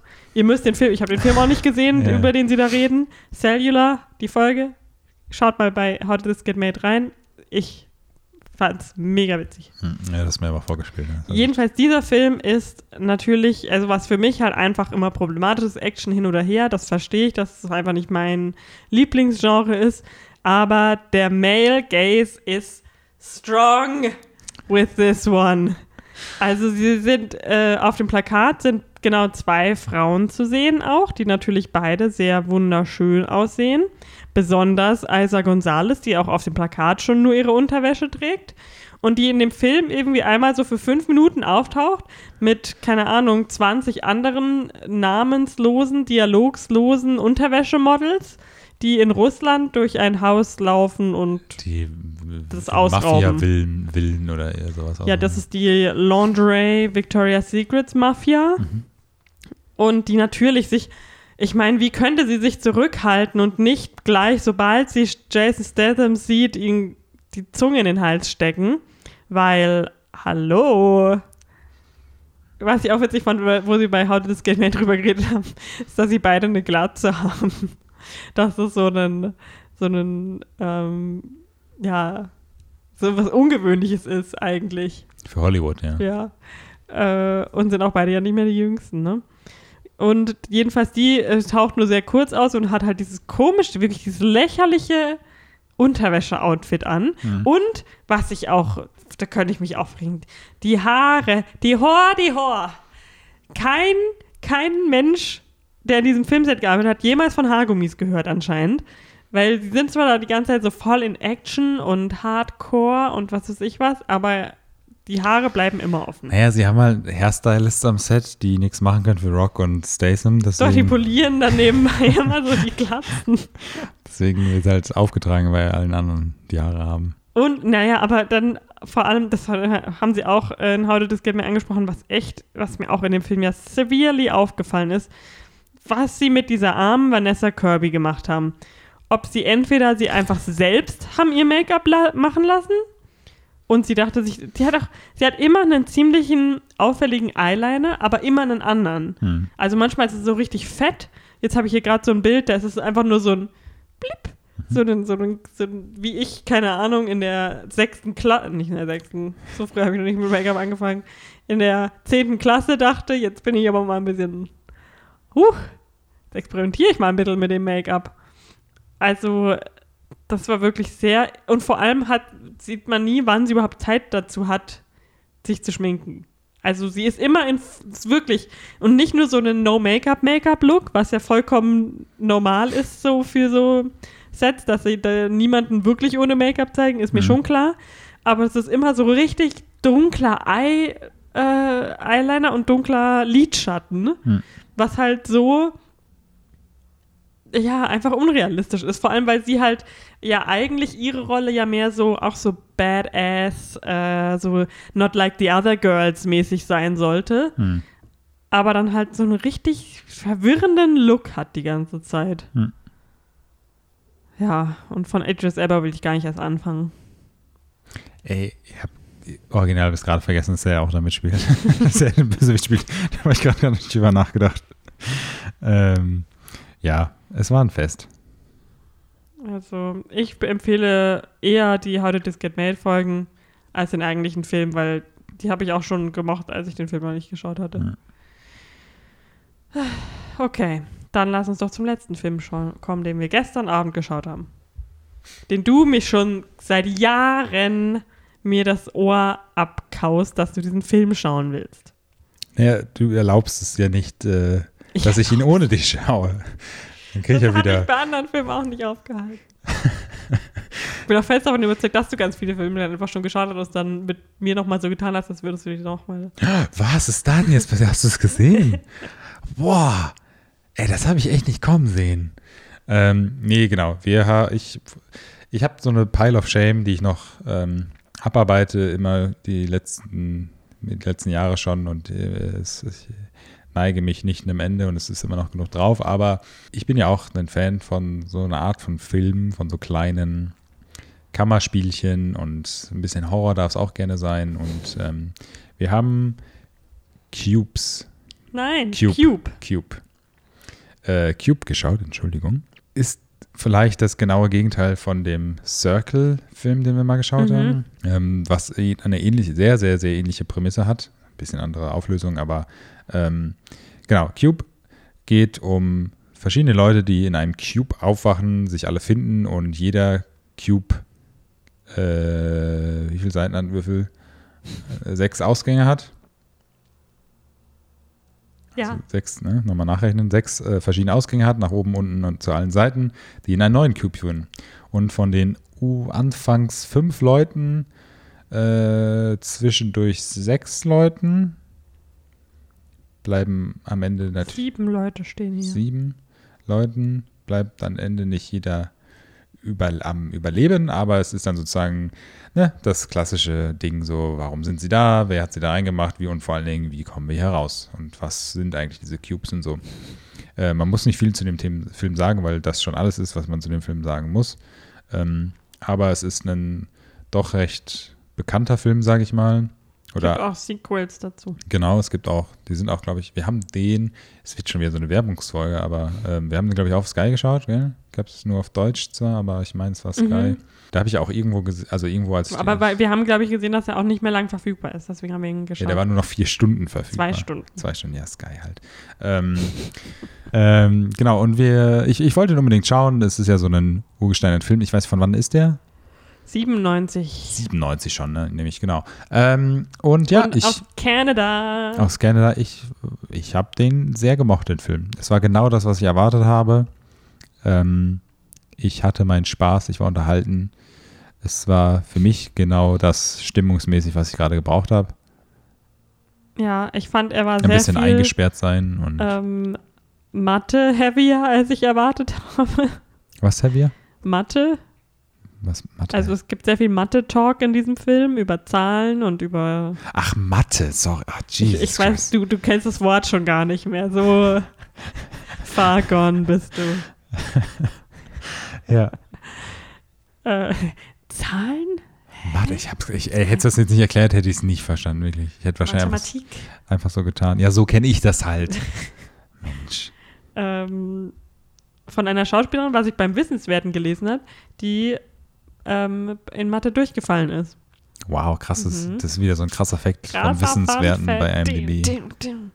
Ähm, ja, ich bin wie gesagt einfach gerade, solche Filme ziehen mich dermaßen runter gerade. Ach, ich der auch. Ja, weil Ja, gut, halt einfach eingesperrt so, sein Ach so, ist stimmt, wir müssen nur über, über den einen Film schauen, den wir nicht zu Ende geschaut Ja, haben. das hätte ich auch, wäre auch noch zu sprechen Ähm, gekommen, ja. Ja, also ich finde ihn gut. Ich fand es auch halt total clever, dass sie, das ist ja quasi ein Raum, den sie benutzt haben. Total clever. Hm. Den, den sie ja immer nur, sie haben die Farbpanels halt geändert, was aber anscheinend auch nicht so leicht war, habe ich nämlich auch im Wissenswerten gelesen. Sie haben quasi eine Farbe nach der anderen gefilmt. Also sie Das haben ist den eigentlich ein gutes Zeichen für den Film, wenn das Wissenswerte so scheiße langweilig ist von IMDb zu dem Film. sie haben ihn, weißt du, sie haben ihn nicht chronologisch gefilmt, Mhm. auch nicht halt in der Reihenfolge, in der die Leute zum Beispiel sterben und so, sondern in der Farbreihenfolge. Also ähm, Mhm. Dass sie erst haben- alle blauen Räume machen. Ja, sie haben mit? Rot angefangen. Oh, Fun okay. Fact. Fun Fact. Ähm, das habe ich lustigerweise gerade gelesen, als sie gerade in einem roten Raum waren. Weil die roten Räume waren die dialogreichsten Räume. Ähm, jedenfalls fand ich das halt schon spannend und wenn man sich dann immer so überlegt hat, ah, das haben sie jetzt so gemacht und dann so, das war halt immer so reverse shot Bei so einem Film ist sowas natürlich schon spannend. Ich habe es jetzt ein bisschen lächerlich Das gemacht, fand ich äh, halt schon sehr, ja, einfach eine clevere Idee, so, ähm, weil ja Horror bekanntermaßen auch immer so eine sehr beliebte Einstiegsdroge für Filmemacher ist, weil man halt mit so wenig, ähm, also mit, mit wenig Budget meistens große Effekte erzielen kann. Mhm. Äh, aber ja, so den, der Konflikt, der so entsteht, ich weiß nicht. Das ist die solche Filme, ähm, die ähm, hängen immer davon ab, dass es so ein Charakter ist, der so komplett irrational Beast Mode geht, wenn er in so eine Situation kommt. Mhm. Also es gibt halt immer so einen, wo schon von Anfang an klar ist, okay, das ist der Psycho, der halt mindestens ein oder zwei Leute wahrscheinlich irgendwann töten wird, weil er halt, äh, keine Ahnung, so selbstsüchtig ist. Hm. Und das finde ich dann immer so ein bisschen, mm. aber es ist jetzt natürlich auch unfair dem Film gegenüber, weil er wahrscheinlich einer der ersten Filme war, die das so gemacht haben und jetzt im Nachhinein wird das halt tausendmal nochmal gemacht, aber Mhm. ja, an sich äh, verstehe total, dass er so, der ist auch total gut bewertet auf IMDb und ähm, Metascore und so ähm, und hat auf jeden Fall seinen Platz in den Rängen der Horrorgeschichte und der Low-Budget-Geschichte verdient. Jason Blumhouse, ne? Ist der Name? Jason Blum heißt er. Jason Blum, sorry, Blumhouse äh, Gründer. Ich glaube, ganz ehrlich, das war der Film, der ihn in die Pubertät gebracht hat. Wo er das erste Mal gemerkt hat, ich kann einen Film so günstig machen und theoretisch so viel Geld dann damit machen.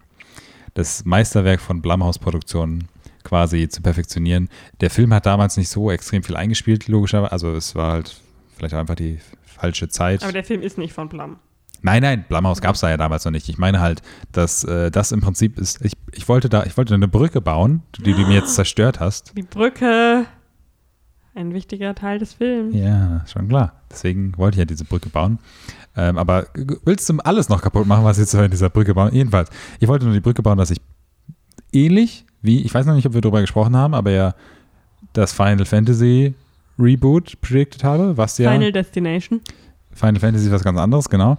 Ähm, das Final Destination Reboot predicted habe, was jetzt ja immer mehr gerumort wird, predikte ich nämlich jetzt, dass Blumhouse das noch in seiner Lifetime, also das in den nächsten zehn Jahren schafft, das zu remaken. Ich lege meine Hand ins Feuer. Genauso Mit Lucy Hale. 100, ja, wohl 100 Pro, weiß nicht. Das, aber als Highschoolerin. aber äh, das, ich predikte es jetzt schon mal, entweder das oder ein schlecht geklautes äh, Remake davon, weil sie die, die Rechte sich nicht kaufen wollen oder sowas. Aber hundertprozentig wird das Das passieren. heißt Das ist, dann irgendwie Hexagon.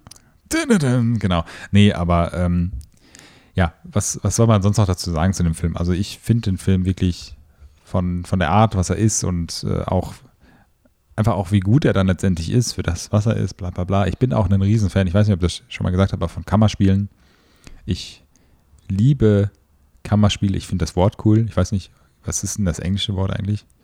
Gibt's, Ähm, ach, das gibt's auch. ja, ich komme gar nicht drauf, aber Let me check. Ich finde dafür, äh, für diese Art von Kammerspiel, ähm, sind die Charaktere nicht unbedingt ausgelegt, sage ich mal. Also, Chamber Play steht hier. ach echt, okay. Ähm, aber äh, also sind die Charaktere nicht ausgeprägt genug. Die wirken so ein bisschen uninteressant. Du weißt schon, dass es den einen gibt, der einfach batshit crazy wird und äh, so weiter. Ähm, aber genau das passt trotzdem in der Art, das genau das passt trotzdem zur Art des Filmes. Also es ist jetzt nichts, was du vermisst oder so. Es ist jetzt halt kein 12 Angry Men oder sowas, wo das einfach dialoggetrieben ist und dich so die Entwicklung der Charaktere erst nach und nach aufbaut. Da weißt du es halt sofort, aber das, Ich habe jetzt zuerst gehört, Cube ist kein 12 Angry Man. Ich fand nur den Vergleich lustig. ja, Mhm. genau. Das wurde so wahrscheinlich noch nie irgendwo ausgesprochen. Nee. Also wir sind halt immer die Ersten, was sowas angeht. Wir sind innovativ. Deutschlands innovativster Filmpodcast. Ähm, jetzt hast du mich rausgebracht. Sorry. Ja, sehr viel Mathematik spielt eine Rolle. Ähm, es gab ein paar painful Flashbacks für mich in meine Mathe-LK-Zeit. Aber ja. Okay, schlechter Gag, alles klar. ähm, nee, sonst, weiß nicht, hast du noch was dazu zu sagen? Sonst Nee. du warst nicht in der Mut. Aber hat er dir denn gefallen? Also hast du ihn appreciaten Ja, können? ja, oder? schon. Ja, ja, okay, alles klar. Verstehe. Ich muss jetzt über diesen Film reden, der er mir wieder eingefallen ist. Ja, was haben wir? Wir haben Und zwar, ich bin auf einen Film gestoßen. Die Umstände sind jetzt hier erstmal egal. Aber es ist irgendwie passiert. genau. Es, ich warte sofort intrigued, denn Stellt euch Stars- vor, es gibt einen Film mit den Schauspielern von. der Stars ganz vorne dabei. Aaron, heutzutage Taylor Johnson, damals noch Aaron Johnson, wie ich gerade auf dem ähm, Plakat sehe. Wow. Ähm, Imogen Poots und Oscar-nominierter Daniel Kaluuya. Also dachte ich so, I'm in.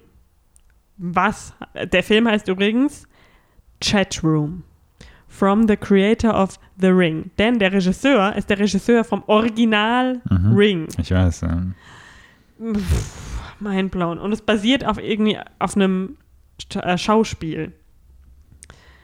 Aber Und- ganz kurz haben wir da auch nicht gesagt, dass Cubes ja auch von äh, Vincent so irgendwas gemacht ist, der ja auch so einen, Wow. na, der ja auch bis heute noch Horrorfilme macht Ja. und auch nicht sch schlechte Horrorfilme. Vincenzo irgendwas. Vincenzo Natali. Mhm. Er ist in den USA übrigens geboren, muss man dazu. Egal, sorry, wollte ich nur sagen, weil wir jetzt über Ähm. Regisseur gesprochen haben. Egal. Also dieser Film ist von Hideo Nakata. ähm, und ich habe das Poster gesehen, ich habe die Stars gesehen. Und das hier, what the fuck? So, ja, also halt, es heißt Chatroom und ich dachte halt, das wäre so, einen, so eine Art Vorgänger von Unfriended, so ähm, Das, das tut das Plakat auch irgendwie vermitteln, so gefühlt. ja, so ein bisschen halt so, so Code-mäßig. Von so wann ist der Film? Das, 2010. Ne, wir haben heute diese 2000er irgendwie. Der, ich wollte gerade Ja. sagen, das. Ah, 2010, aber schon ja, in Anführungsstrichen. Zehn Jahre her. Aber der wirkt z- 20 Jahre alt. Ja, jedenfalls. Ja, sorry. Ähm, dachte ich halt so, ah, okay. Äh, und ich, ich dachte, es wäre ein Horrorfilm. Turns out, no. Wir haben den Film geschaut und es wird echt von Minute zu Minute unerträglicher. Es geht da halt um so fünf Teenager, die sich in einem Chat treffen und einer ist irgendwie so total psychisch gestört und hat, will gerne immer Leute dazu bringen, sich umzubringen. Und hat irgendwie auch schon selbst versucht, sich umzubringen. Also das ist so ein, ja, Aaron Johnson ist der, der Psycho und er eröffnet diesen Chatroom und da kommen dann Leute rein. Aber das ist nicht einfach so, wie man das heutzutage kennt, so, ah, ich tippe auf meinem Phone, ich tippe äh, auf meinem Handy, ich tippe auf meinem Laptop und man sieht den Text irgendwie so, keine Ahnung, vielleicht eingeblendet oder over the shoulder oder so. Nein, das ist so eine, wie in so einem halt so einem komischen experimentellen Schauspiel, äh, ist der Chatroom als tatsächliche Räume dargestellt, in dem die Schauspieler dann so reingehen und miteinander reden. Aber das ist halt einfach nur so eine Verbildlichung des Chat-Prozesses. Hm. Also es ist so super, es kam mir die ganze Zeit so vor, als wären das so mega alte Leute, die das geschrieben hätten und die so eine ko- vollkommen unbegründete panische Angst haben, dass ihre Teenager, Kinder äh, in Chatrooms zu irgendwas verleitet werden oder so. Also es war so richtig so Stranger Danger, Public Service Announcement mäßig der Film. Hm. Also so richtig, ähm, zeigen wir den Kids mal, was da für Gefahren gibt. Und es war aber halt alles, es war nichts daran, war so realistisch. Es war auch von Anfang an schon, also wie schnell der schon so ein Arschloch ist und so richtig offensichtlich der Villain ist einfach. Also es ist nicht so halt, dass es wirklich irgendwie eine Message hat und sich jemand da irgendwie großartig einlullen lässt oder man selbst als Schauspieler erst, äh, als Schauspieler, als Zuschauer erstmal so mitgenommen wird, sondern es ist gleich so, alles hier ist irgendwie, diese ganze Chatroom-Welt ist sowieso schon total ekelig einfach. Alles dort ist eklig, das sind nur Perverse, es ist komplett äh, einfach nur für ähm, alles, was schlecht ist, ste stehen quasi diese Chatrooms und da kann nichts Gutes passieren sozusagen. Wir haben den Film aber auch nicht zu Ende geschaut. Ich habe auf Wikipedia das Ende dann noch gelesen. Aber es basiert auch auf einem Play, ne? Jetzt habe ich doch vorhin Hast du, gesagt. hast du das gesagt? Ja. Sorry, das habe ich nicht ganz verstanden. ja, der hört mir heute nicht zu. Heute, Ähm, genau. ähm, und es war echt halt, also es wird immer, der eine ist ein Pädophiler ähm, die andere wird irgendwie. Das war auch sehr weird. Irgendwie. Ja, es kam, came from nowhere. Und, und ähm, also es wird echt so immer weiter und weiter und dann dachte ich, ich habe es irgendwann einfach nicht mehr ausgehalten, weil mich so runtergezogen hat, der Film. Also ich dachte halt, ah, das ist so ein silly Horror-Teenie-Film Hm. und es ist halt einfach ein Drama und halt auch kein gut gemachtes und so richtig plump und einfach nur so der, das ist quasi der mega Downer The Movie. So. Ja, es ist so das, Geg- das komplette Gegenteil von Bridesmaids quasi. Ja. Also auch Starbesetzung zwar, aber ähm, äh, stimmungsmäßig geht es dann doch in die andere Richtung. Und dieses eine Mädchen, das kam mir die ganze Zeit so bekannt vor, die, die so reich diese, ist quasi. diese völlig random, diesen Slut, nee, Bitch ja, und, und, das habe ich dann, ich dachte erst die ganze Zeit so, hä, will sie ihre Eltern einfach ärgern? Warum sollten ihre Eltern sie mehr mögen, wenn sie sie ärgern? Ja. Aber im Wikipedia-Beitrag habe ich dann gelernt, sie macht das quasi so, dass die Eltern denken, dass jemand anders sie harasst. Hast du es auch nicht verstanden? doch, doch, das habe ich so verstanden, okay, aber ich habe den Sinn dahinter nicht verstanden. Ja, weil sie mehr Liebe von ihren Eltern, keine Ahnung. Ah, okay. Ähm, Habe ich auch immer so gemacht. Ja. Und äh, jedenfalls kam mir ihr Gesicht so bekannt vor. Und ich dachte so, hä? Und dann habe ich die Sachen so durchgeschaut, wo sie drin waren und dachte so, hä, ich habe nichts davon gesehen. Also sie sagen mir was, aber. Und dann ist mir eingefallen, sie, äh, sie ist nämlich in Skins, hat sie mitgespielt. Übrigens hat Daniel Kaluuya auch in Skins mitgespielt. Ähm, so eine bekannte. Daniel Kalu Kaluuya. Der Daniel, ja. Dani nenne ich ihn auch manchmal. ähm, die, so eine ganz, ganz bekannte Teenie-Serie aus ähm, England, Ja. die auch irgendwann mal in den USA geremaked wurde. die, die, Nee, jedenfalls, auf Netflix gibt es die nämlich. Und dann bin ich halt mal so durchgescrollt und wenn man dann bei Netflix diese Vorschau anschaut, wird eine Szene gezeigt, in der sie mitspielt, in der sie so eine, sie hat anscheinend eine Essstörung in der Serie und zeigt dann einem Freund so ihre Taktik, wie sie beim Mittagessen, wie das niemandem auffällt, dass sie nichts isst. Hm. Das, weil sie dann einfach so viel mit ihrem Essen rumspielt und so viel sich unterhält und so und dann doch nichts isst. Und daher kannte ich sie, weil diese Szene habe ich mir wirklich schon öfters angeschaut, weil ich sie irgendwie total interessant fand, aber ich habe noch nie irgendwie die Serie angefangen zu schauen. naja, das war jetzt so mein Deep Dive in, woher ich dieses Gesicht kannte. Hm. cool.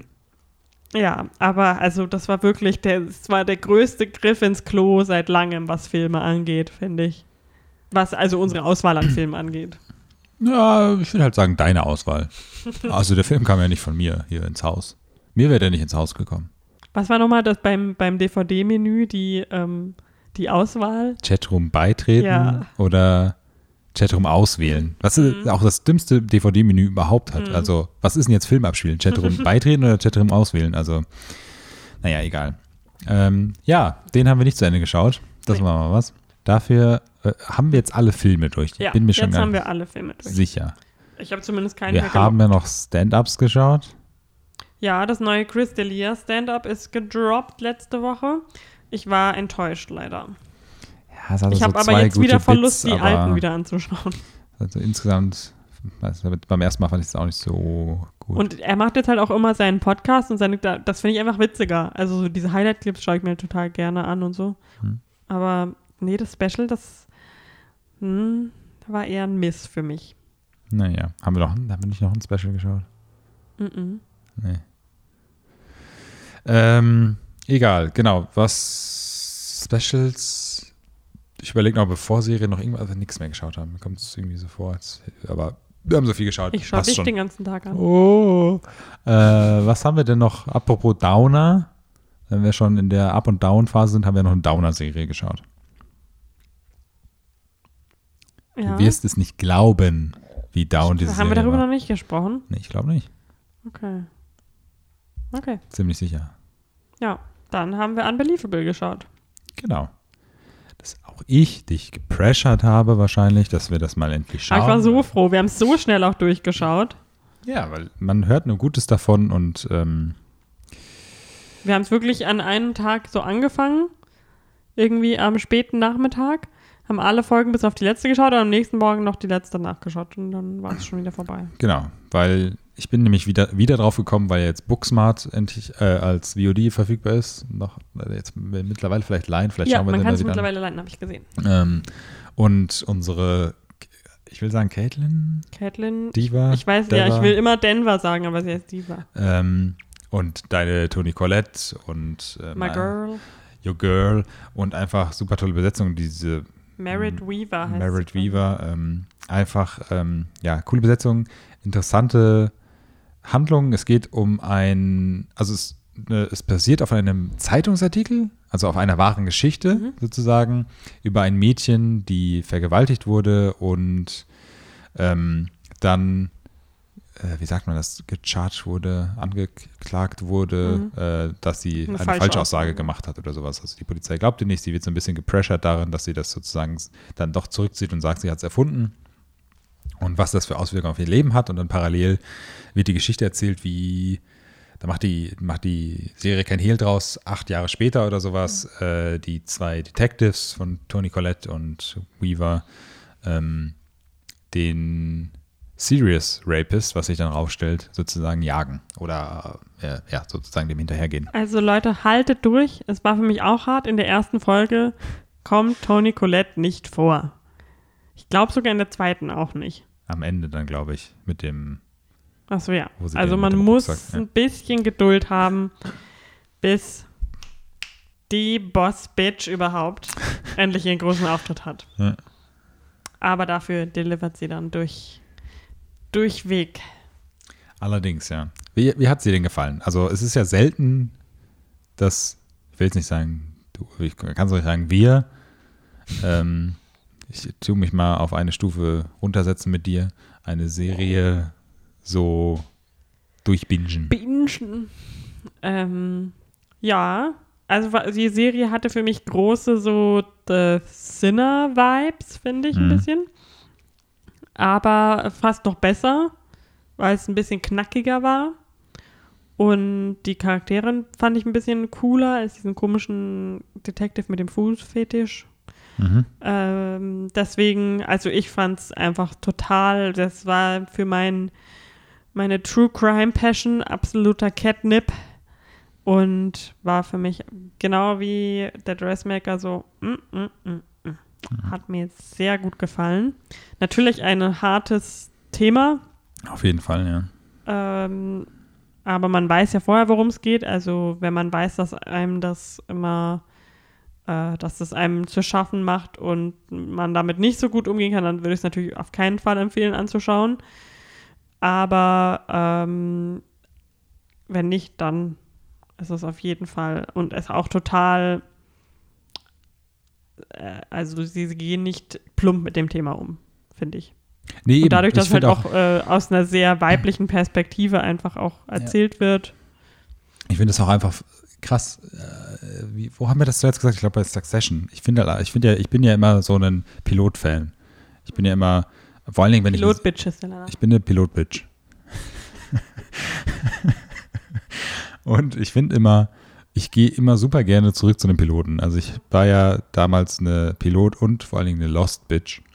Und einfach, ich habe damals, Lost war, hat ja meiner Meinung nach so das Seriengame erst so richtig ins Rollen gebracht. Klar, Sopranos, The Wire, keine Frage, aber Lost hat es halt einfach ne, etabliert. Und ähm, ich gehe da, bin da auch damals immer super gerne, während dann man auf die neue Staffel wartet oder wenn eine neue Staffel läuft und die dann fertig ist, so, habe ich mir immer wieder den Piloten angeschaut. Und ich finde das ja auch hier so bemerkenswert, wie krass gut der Pilot, die Pilotfolge ist von der Serie, also die erste Folge. Ich finde, was Caitlin Diva, Diva, also, ne? ich sage Namen auch manchmal richtig, Caitlin Diva sozusagen an, an Acting in der ersten Folge abliefert, ist halt echt extrem krass. Äh, Also ich finde das so gut geschauspielert. Ich finde auch generell alle Rollen, also auch Toni Collette und Weaver, ich vergesse auch immer ihren Vornamen, ähm, Merit. Merit, ähm, das ist so gut geschrieben, geeditet, äh, die, diese, diese Entwicklung von den Char Charakteren, wie die beiden dann zusammenarbeiten und sowas, ist extrem gut. Ich finde auch die ähm, Ketten, die, wie heißt die Figur denn in der Serie? Ich weiß. Ähm, Mary Adler. Mary Adler. Mary, die ähm, spielt halt eine extrem wichtige Rolle in den ersten zwei Folgen und kommt dann danach so ein bisschen, ist dann sozusagen der Konterpart zu der Geschichte von den zwei Polizistinnen oder Detectives sozusagen. Ähm, aber trotzdem auch da ist sie grandios, aber die richtige Stärke liegt natürlich im Piloten, wo sie sozusagen diese ganze Szene sozusagen ey, ne, einfach widerspiegelt, was mit ihr passiert ist und sowas und das auch wirklich grandios macht. Und ich finde es auch, sie ist ja Ja, sie ist, glaube ich, vier Jahre. Nee, die ist 96 geboren, glaube ich. Und die hat ja auch schon ge geschauspielert, seit sie 13 ist oder sowas. Also sie hat ja auch schon in extrem vielen kleineren, also in kleineren Rollen mitgespielt und so. Und jetzt für mich ist sie jetzt, jetzt erst seit kurzem sozusagen in der Wahrnehmung durch Booksmart und, und jetzt dem oder sowas. Es gibt halt super viele Filme, die ich auch gesehen habe, wo, wenn ich sie jetzt sehen würde, auch die Rolle sofort wiedererkenne von ihr oder sowas. Aber ich finde es so interessant, dass ähm, ja, es dann doch manchmal so diese Stories gibt von halt diesen Schauspielern und Schauspielerinnen, die es dann halt schaffen, so ein bisschen dann endlich aus dieser monotonen sehr harten Schauspielkarriere, so, äh, Arbeit sozusagen so ein bisschen rauszustechen und sowas. Und das gönne ich ihr auch einfach vollkommen, weil sie das wirklich extrem gut gemacht hat. Und äh, ja, bin ein Riesenfan von der Serie. Und auch einfach dem, was wir bei dem Film, dessen Namen ich Ihnen nicht wusste, als wir ihn besprochen haben mit Emma Roberts, aber so ein Female Empowering, auch, also soweit es in so einem Genre Female Empowering sein kann, aber ähm, ja, hat mir sehr gut gefallen. Also ich war sehr gefesselt auch von der Story und es hat auch so eine es ist perfekt, es ist nicht zu lang, es ist, die Folgen sind nicht zu lang, die ganze Story ist gut erzählt, es gibt keine Hänger zwischendrin und sowas und ähm, es ist einfach, ja, es ist eine sehr, sehr abgerundet perfekte Serie für mich. Mhm. Sollen wir noch weiter zu Nicht-Bammern? Hast, hast du sonst auch nichts mehr zu sagen? Nein. Okay, ja, also eine ganz äh, große Empfehlung. Ich bin froh, dass wir Auf Netflix übrigens. auf Netflix, ähm, dass wir den jetzt auch, dass wir das jetzt auch mal endlich mal weggeschaut haben. Weil ich weiß noch, als es rauskam, wollten wir die erste Folge mal an, anfangen, aber Mhm. haben es dann irgendwie nicht gemacht. Ja, wenn man sich halt doch, wenn man weiß, ja, was die Thematik ist und so, hatte ich halt doch so ein bisschen Sorge, dass das halt mich sehr, sehr runterziehen wird. Ähm, aber im Prinzip ist es doch so gut gemacht und einfach so spannend und Mhm. kurzweilig, dass man da doch, ja, ganz gut. Ja, genau. Äh, klar, gehen wir von dem Downer weg. Was haben wir denn noch geschaut? Ich weiß es gar nicht. Ja, in Serien. Ja, ja, was haben wir noch geschaut? 30 Rock haben wir uns mal wieder Mhm. Ein paar reingefuchst. weitere Folgen Auch reingefuchst. Sky. Jesus Christ, get the paycheck already. Ähm, ist wirklich, also, Ja, ein Urgestein ja, der Comedy. ist einfach auch so viel gut für mich. Ja. Äh, aber da ist es jetzt nicht, dass wir irgendwie großartig viel fertig geschaut haben oder so, aber das schieben wir immer ganz gerne mal rein. Das Das, kann man immer schauen, ja. ist eine Safe Bet. Und einfach, also das ist genau mein Humor, komplett. Ja. Es gab jetzt äh, wirklich mal eine Folge, wo ich mir so dachte, huh, diesen einen Joke, äh, der vielleicht, vielleicht auch nicht mit Blackface äh, Stimmt, ja. hatte. ja, der wird heute nicht mehr so. Da war ich etwas skeptisch, aber was, worüber ich gerne noch ganz kurz sprechen würde, ist aber eine andere Serie, Mhm. die wir auch wieder aufgegriffen haben, nachdem wir, ich weiß nicht warum, aufgehört haben, sie zu schauen. Barry. Das haben wir auch noch. Ja, stimmt. Ach, geez, ja. Mhm. Haben wir nämlich die erste Staffel, glaube ich, geschaut gehabt oder so und haben dann die zweite und dritte geschaut? Oder wie war das? Also es gibt zwei Staffeln Okay. von der Serie. Wir haben die ersten drei Folgen, äh, Ah, zwei ja, Folgen okay. damals Wir noch haben geschaut. die erste angefangen und dann ähm, sind wir irgendwie abgedriftet. Ist auch gerade auf Scan-Ticket. Ähm, und haben das jetzt fertig geschaut, was es soweit gibt, Hm. in, in, zumindest in Deutschland. Ich weiß nicht, ob es schon eine dritte irgendwie. Ist überhaupt- angekündigt, aber ist noch nicht. Okay. Also weiß nicht, ob es in Produktion ist oder so. Und es ist einfach so witzig. Mhm. Also es ist auch wirklich genau mein Ticklebone getroffen. Mhm. Ich kann es nur empfehlen. Ich finde es, es ist, es geht ja um einen ähm, Auftragskiller, der äh, Stand-up-Comedy für sich entdeckt, also seine, Impro-Theater. ah ja, Hm, ja stimmt, nicht, nicht Also Stand-up, äh, Impro-Theater, beziehungsweise einfach Theater oder Schauspiel, Schauspiel, generell ja. für sich entdeckt. In so einer Theatergruppe, wie sie sie, glaube ich, in L.A. zu Millionen gibt. Mhm. Und er ist gerade halt irgendwie als Auftragskiller in LA unterwegs und stolpert da so ein bisschen rein. Hm.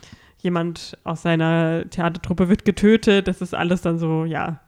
Äh, Naja, er ist- ist ja involviert. Da. ja.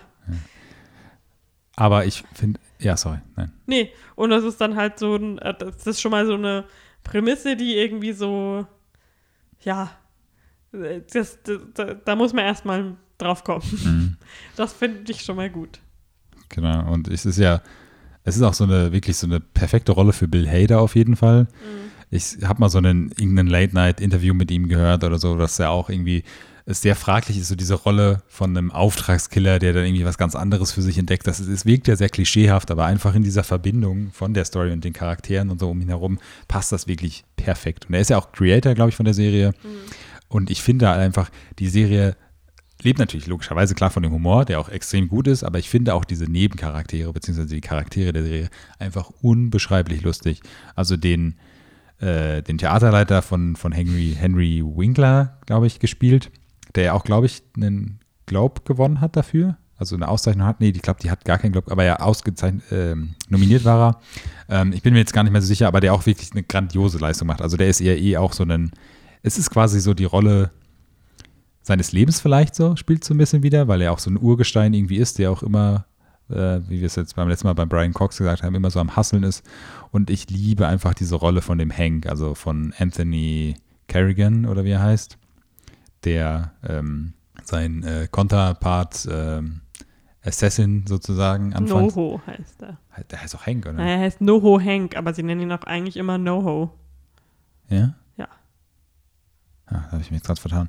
Ähm, es ist einfach unbeschreiblich lustig. Also was da für ein Humor dabei ist. Ich habe auch, wir ähm, haben ja, haben ja angefangen, äh, euch, euch immer, immer so quick schon mal so ein paar Serienempfehlungen auch auf unseren Instagram-Kanal oder sowas zu geben.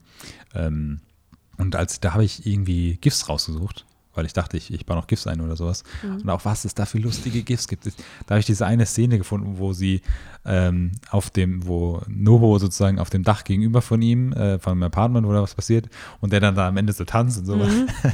so. Also wir haben echt des Öfteren laut gelacht auf jeden Fall. Es ist wirklich. Ja, und das ist ja heutzutage echt selten, dass man das mal macht. Genau, also wir, wir haben Stand-Up-Specials geguckt, wo wir gar nicht gelacht haben, dann schaut so eine Serie, wo du wieder schallen lachst. Also es ist Und es ist halt echt so dieser Kontrast zwischen den lustigen Szenen, die passieren, wenn er bei dieser Schauspieltruppe ist, mhm.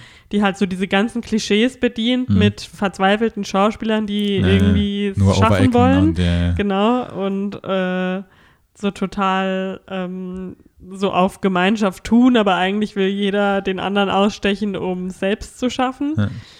Und, äh, und halt diese Auftragskiller, die dann so ihren ganz eigenen äh, absurden Humor in diesen Extremsituationen haben, wo irgendwie, wo du die ganze Zeit damit rechnest, dass einer den anderen umlegt, sozusagen. Ja. Aber halt alles total over the top. Ich finde es auch gut, immer so dieses Drama, also wirklich Drama-Aspekt, der auch reingeprieselt wird oder sowas, das passt da auch. Also es ist einfach eine sehr gute Mischung einfach an, an so ein guter Genre-Mix, der halt aber natürlich hauptsächlich Comedy ist. Ähm, und vor allen Dingen, das ist einfach so perfekt. Das sind 20 Minuten Folgen oder sowas. Mhm. Es gibt auch nur 20 Folgen. Es, man kann es einfach so schön wegschauen. Das haben wir auch gleich an einem Wochenende dann durchgeschaut. Ja. Gefühlt. Bari. Genau. Und ich weiß nicht, ob es das letzte ist, aber we once talked shit about them, aber Join mm. äh, hat jetzt, ich weiß nicht, ob es die erste Serie ist, die sie anbieten in OV. Anscheinend. Aber sie haben es jetzt mal endlich hinbekommen. No hate. Ähm, What We Do in the Shadows, die Serie, mhm. äh, in OV anzubieten. Als einziger Anbieter in Deutschland und sonst überhaupt, wie, wie du in Deutschland da rankommen kannst, ähm, können wir jetzt endlich in den Genuss kommen, die äh, Serie zu dem gleichnamigen Film äh, zu schauen. Ja. Aber ich glaube, wir reden am besten darüber, wenn wir. Wenn wir sie fertig ja. geschaut haben, genau. Wir haben jetzt erst die ersten zwei, drei Folgen geschaut ja. oder sowas. Ähm, genau. Aber wollte ich nur erwähnt haben, auch da, ja, was da, was da kommt von uns, was für eine Empfehlung, wir werden sehen. Ähm, aber ist aber auch nur in der Plus-Mitgliedschaft. Also ihr müsst die man es gibt aber, aktuell drei Monate. Genau, ich glaube, ich glaube, weiß nicht, ob immer noch, ob das so ein Doch. letztes Ding war. Nur. Keine Ahnung, aber ja, genau. Also ansonsten Probo-Monat, man kann da schnell wegschauen. Ähm, genau, ansonsten. War es, glaube ich, für heute. Ich habe noch ein bisschen Haus des Geldes weitergeschaut, aber ich habe wirklich auch so ein bisschen aus Langeweile, weil Ostern und man eh nichts machen kann, gefühlt. Aber ich ich bin da rausgekommen irgendwie. Keine Ahnung. Ich habe ja die erste Staffel durchgesuchtet und die zweite dann auch schnell fix geschaut, aber irgendwie, ich bin so ein bisschen raus, habe ich das Gefühl. Aber was, wo ich auf jeden Fall nochmal drüber sprechen muss, ich glaube, nächste Woche läuft die letzte Folge von Better Call Saul. Und ich weiß, du hast mal versucht, Breaking Bad zu schauen. Ich habe die erste Folge geschaut. Nur die erste Folge, ja. Aber was das einfach gerade für, also wie Vince Gilligan das schafft, diese Geschichte, also auch noch diese Nebengeschichte quasi von Breaking Bad einfach so grandios auszubauen. Ich hatte meine Zweifel bei der ersten Staffel, aber das ist auf so einem hohen Niveau im Moment. Das ist unglaublich. Also ich, ja, ich muss ich dann nochmal drüber sprechen, wenn es dann nicht so vorbei ist. Kann nur empfehlen, äh, den Breaking Bad Insider Podcast zu hören. Äh, den, den Better Call Saul Insider Podcast, den es schon seit Breaking Bad es gibt, gab es nämlich auch einen Insider Podcast zu Breaking Bad mit den Machern und immer wieder Interviews mit Vince Gilligan. Es ist einfach grandios. Passt perfekt, wenn man die Folge schaut, kann man sich die nächste, die, die Podcast-Folge dazu auch noch anhören. Das ist super interessantes Background-Wissen dazu. Das war's. Okay. Yeah, right. genau, aber das war's, glaube ich. Mehr haben wir jetzt Mhm. erstmal nicht geschaut. Äh, Fritzi hat mal wieder keine News rausgesucht. Sagt immer, sie macht's, aber macht's dann nicht. Es gibt im Moment ja so viele spannende Ja. Kino-News. Naja, ich habe letztens gemerkt, dass wirklich plötzlich das größte Thema war, dass Disney Plus diesen Arsch zensiert hat in Splash. Hm, hab ich dir gezeigt, ja. War- Ja, und dann habe ich es überall gesehen plötzlich und ich dachte Naja, weil so, ich die News bin. I'm fucking, I'm the. Du bist wie der Idris Elba in Hobbs und Shaw, du kontrollierst die Medien. Ich wollte jetzt eigentlich so eine Succession-Referenz machen, aber. Äh, Vergleich machen, dass ich die News owne, aber. Dass ich ein Roy bin. Ich finde Idris Elba trotzdem besser. Ja, passt auch mehr zu mir. Mhm. Ich sehe mich auch eher als Idris Elba als als Brian Cox. Muss man, muss man dazu sagen. Okay, ihr merkt, dass du Wir sollten jetzt mal so langsam den Schlussstrich hier sehr ab. Genau. Ähm, wir gehen zurück in die Quarantäne. Jetzt gerade waren wir draußen und haben, Ja, wir während sind wir, das aufgenommen haben, so viele Leute wie möglich. Genau, wir waren. sind, wir sind gerade noch so an so einer WG-Party, Corona-Party, aber halt so im Hinterzimmer haben uns eingeschlossen.